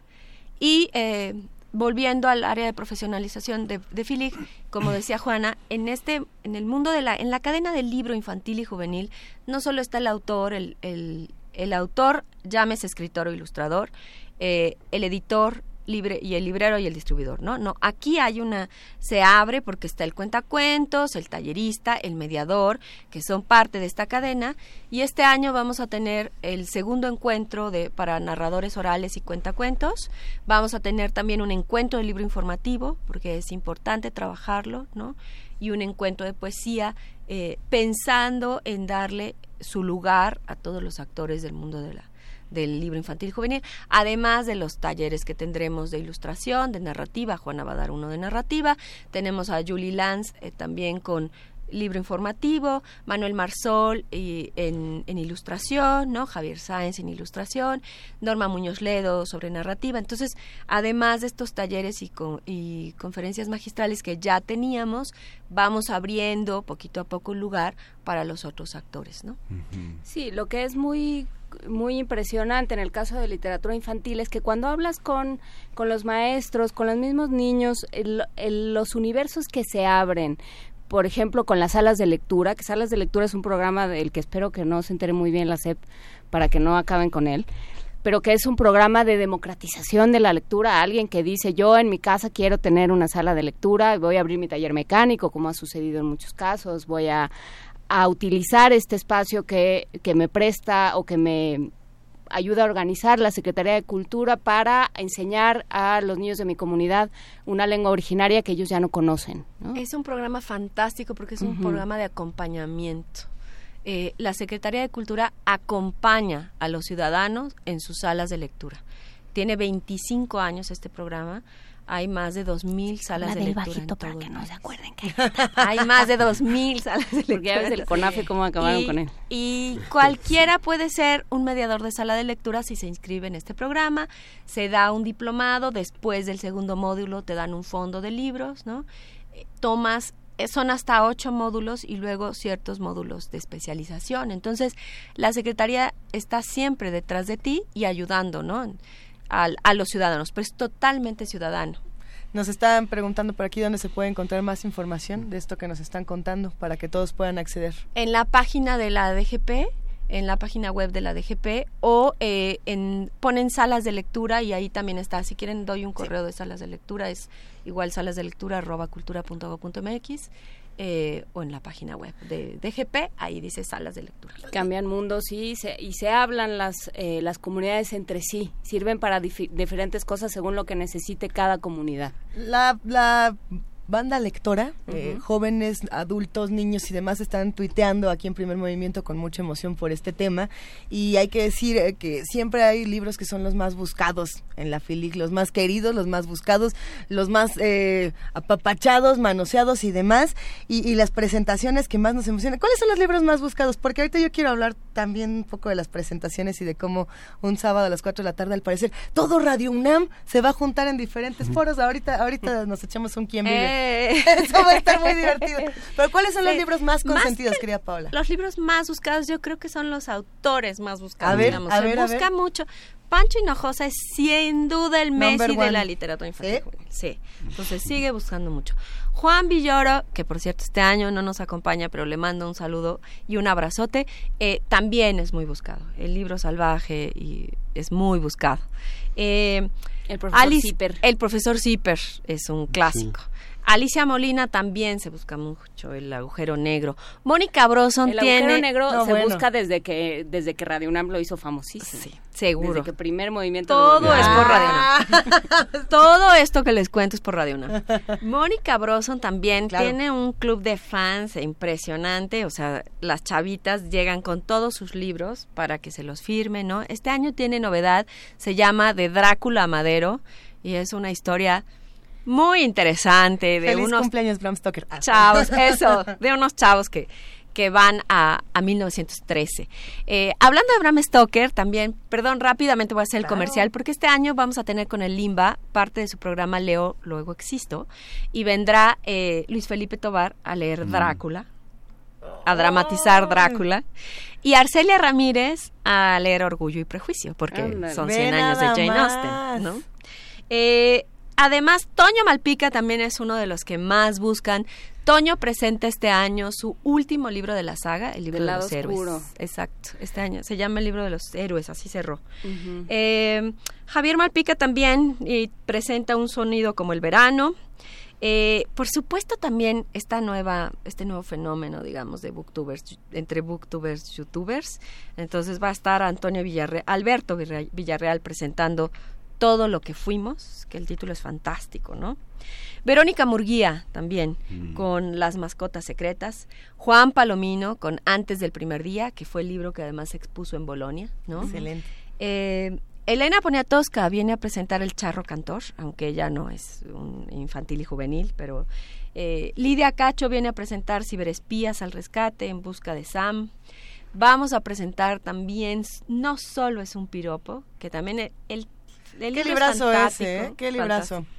Viene Luisa Iglesias a presentarlo. va a estar muy bueno eso. Eh, Con es- Tania Tagle, Con. Tania Tagle, Ay, sí. nada más, qué maravilla. Está buenísimo, ¿no? El libro es muy fuerte. Ya, luego, luego lo platicaremos. Yo creo que más adelante para, para que no nos centremos solo en ese, porque yo podría hablar siete horas de ese libro maravilloso. Seguramente, y es- ¿Cómo hablar de violencia de género desde la novela gráfica, desde la ilustración? Qué, qué- qué cachetadón. Es un bofetón ese libro. Desde el título, ¿no? No solo es un piropo, que bueno, se ha hablado mucho. Eh, también vamos a tener a los, los cuentos de Buenas noches para niñas rebeldes. Viene Frosina, que es una de las niñas rebeldes, a presentarlo. Eh, y creo que es que es interesante porque la verdad las biografías, las mini biografías que vienen de estas estas mujeres en este libro, pues son muy variadas. Entonces también va a estar el, el cuentos, el, el- este libro de niñas rebeldes. Cuentos de buenas noches para niñas rebeldes. Pero a ver, Pete, ahora sí que una, en una pequeña pausa, yo nada más quiero saber qué pasó el sábado 11 de noviembre a las ¿Cómo 4 fue de la, la tarde. decisión? ¿Cómo estuvo ese, ese proceso en el que de pronto, a ver, yo nada más abro así el programa de Filig y en realidad lo abrí nomás para ver qué iba a ver y me encuentro que a las 4 de la tarde de ese sábado está Cuentos de Buenas noches para niñas rebeldes, presentado por Benito Taibo y Regina Orozco. Con Suena- Efrosina. Suena re bien. ¿no? Esa, a esa misma hora, exactamente esa misma hora, solo es un piropo, un libro sobre el acoso que presentan Luisa Iglesias, Tania Tagle y Mireya Nieva. Suena, suena como que se conocen esos dos, ¿no? Ese evento TV Sales Iglesias. Pero espérate, porque a las 4 de la tarde, a esa misma hora, se presenta una de mis colecciones favoritas en, en esta Filig, que es la colección Caja Chica. Le tienen que echar un ojo, es una verdadera maravilla. Esto se va a presentar con Maya F. Miret. ¿Le suena? Maya Fernández Miret y Juana Inés de esa. Hay nada más. Ah, y Marina Vespalova, si no me equivoco también. Ella es directora de publicaciones. Qué maravilla. De, de la Secretaría de Cultura. O sea, es el clan de Radio UNAM a las No, 4 de la bueno, van a tarde. decir que esto, a ver, solo es el sábado 11 de noviembre. Sí, ¿eh? luego Yo ya sí no quiero va- aclarar. volvemos a estar, Luego ¿eh? ya no volvemos a ver a esta gente. Hay mucha otra gente mucha venturosamente No, que hable muchas de los gracias por la temas. invitación. Muchísimas gracias. Pero va a estar Pero divertidísimo. Caja Chica vale la pena contar un poquito, ¿no? Por favor. Ok, Caja puede, Chica es brevemente. Caja Chica es una colección de ensayo para jóvenes y bueno para todo aquel que se quiera acercar a un tema eh, que, que planteamos así, ¿no? Un, un ensayo que se puede leer en un viaje del metrobús, en un viaje de microbús, en una sala de espera, en lo que uno hace un trámite. Es, son ensayos eh, muy breves y muy muy accesibles para acercar ciertos temas y para acercar el género mismo del ensayo. El año pasado sacamos Las mujeres son seres humanos con Laura Lecuona sobre, por supuesto, equidad de género, pero también este año vamos a sacar eh, con de Arturo Vallejo eh, Te vas nueve morir. for- te vas a morir, Te nueve formas, morir. nueve formas de volver a la vida, cómo nos ha dicho la literatura que se puede volver a la vida y cómo esto está sustentado o no por la ciencia. También vamos a hablar de modificaciones corporales con eh, Raquel Castro en un texto maravilla. muy eh, muy enriquecedor sobre este tema. También eh, hay un texto muy importante de Jacobo Dayan sobre violencia que se llama No, no es normal. ¿No? La violencia no es normal, cómo se normaliza la violencia, cómo podemos eh, cómo podemos resistirnos a ese embate constante y, salvaje de la violencia. Todos estos temas están ahí y bueno, pues es una co- colección que hemos ido construyendo por supuesto con los autores que se ha ido hemos ido proponiendo diferentes temas y los autores han tomado han tomado el reto y han hecho cosas creo muy muy interesantes vale la pena ir y revisar los títulos de caja chica estarán supongo en las librerías de Ducal Todos van a estar en la carpa de la Secretaría de Cultura, en la FILIG. Eh, se presentan ahí todos. En el de Raquel, por ejemplo, eh, mientras están platicando, los ilustradores van a estar interviniendo cuerpos, ¿no? Un poco para ponernos en, en ambiente. Eh, Interviniendo cuerpos, ¿cómo? no, a no, ver. no más dibujando, no crean que esto se pone Ah, grunge. No, no, no, yo ya no, iba no, por mi no, piercing. No, no, no, no, no. quiero. Tranquilos, Ah, sí tranquilos a todos. buenísimo. Sí, no, nos van a demandar. no, no, no. Nada más haciendo dibujitos así. Eh, otras de las presentaciones, porque ya esto, esto DGP presenta obviamente también sus novedades, entonces vamos a tener un libro de cuentos clásicos de Tolstoy que tradujo Selman Sira y este libro se presenta en los cuentódromos y me da chance de hablar de estos espacios a los que llamamos cuentódromos arbitrariamente como le dijimos bebetecas también. Y después seguramente se harán debates sobre estos libros, pero sobre estos eh, etiquetas, pero el cuentódromo es el espacio donde hay cuentacuentos todos toda la feria. Todo el tiempo. De las 10 de la mañana a las 7 de la noche. Claro, la gente quiere programación continua, ¿no? Y eso no se puede en cuanto a escénicas o música. Eh, pero sí eh, con, con cuentacuentos y narradores orales. Entonces vamos a tener los cuentódromos y vamos a tener también una bicihistorias que irá contando historias. Tendremos... ¿En bicicleta? En bicicleta. ¿Y qué- ¿Pero qué condición? Hay ¿Qué unos que están muy, física? muy- todos somos fitness ahora. Oye, Paula. Relato de Hay otra- minificción. Hay otro proyecto que nada más les cuento Sí, sí, sí. rapidísimo, que ese es de una AC que se llama Serenata Tamalera. Eh, y como la poesía es una de las también de los temas de la FILIG, va a ir con su carrito que en vez de tamales tendrá poesía, tendrá y entonces un- uno va puede pedir de dulce, de chile o de verde y sale eh, según el, el sabor. Oye, Paula, hay una, hay, una, hay bonito. una cosa. Cada vez más uno ve, por ejemplo, en el colegio alemán, en el liceo francés, en la librería francesa, en la librería italiana, muchos sábados con familias de niños de distintas edades contando cuentos en sus idiomas y también en español. ¿Cómo se incorpora todo esto a la FILIG? Mira, sí, la verdad es que eh, sobre todo Francia, que, que les digo que fue un gran aliado desde 2015, tenemos talleres de, de introducción también al, al francés, ¿no? Introducción al alemán y esta, estos mismos, eh, estos mismas escuelas se inscriben en FILIG. Este año tenemos al liceo, al colegio de Hay mucho entusiasmo. ¿no? Hay mucho entusiasmo. Hay cada vez más entusiasmo también por hacer actividades en las librerías, lo cual celebramos, ¿no? Y ellos son de los de los primeros, sí. Venga, oigan, es que nos queremos seguir quedando, seguir quedando, ¿eh? nos queremos quedar aquí otras tres horas, otras cuatro horas para seguir hablando de libros. Es una verdadera maravilla poder platicar con Paola Morán sobre la FILIG y te agradecemos muchísimo, Paola, porque es un verdadero placer. Nos vemos por allá. Gracias a ustedes. Allá nos vemos del 10 al 20 de noviembre. Toda la información, toda la información nada más rapidísimo, filig.cultura.gov.mx, F-I-L-G, en Twitter arroba filig y en Facebook Feria Internacional del Libro Infantil y Juvenil. Ya lo compartimos en nuestras redes sociales.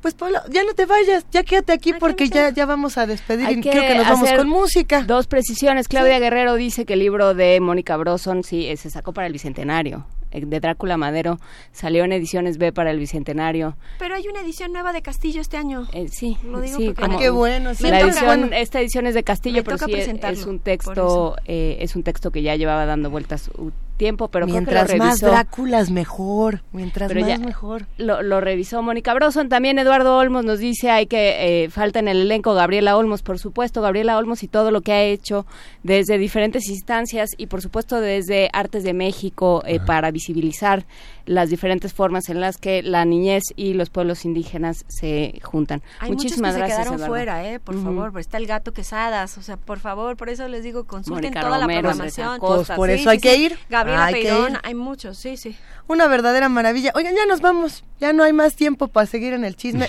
Pero si quieren seguir con nosotros, vámonos todos a Filic. Vamos a seguir platicando en arroba P Movimiento, diagonal Primer Movimiento UNAM o en el teléfono 55 36 43 39.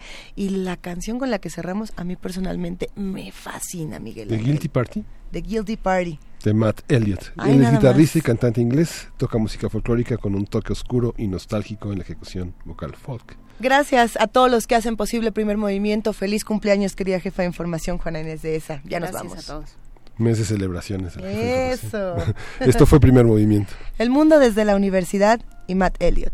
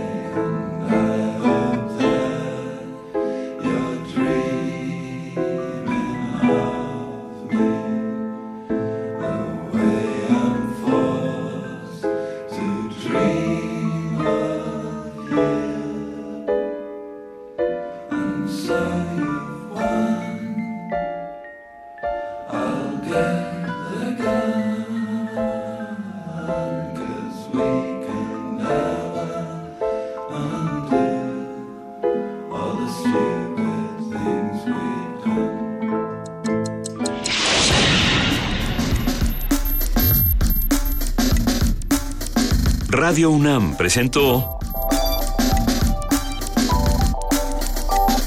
Primer Movimiento. El mundo desde la universidad.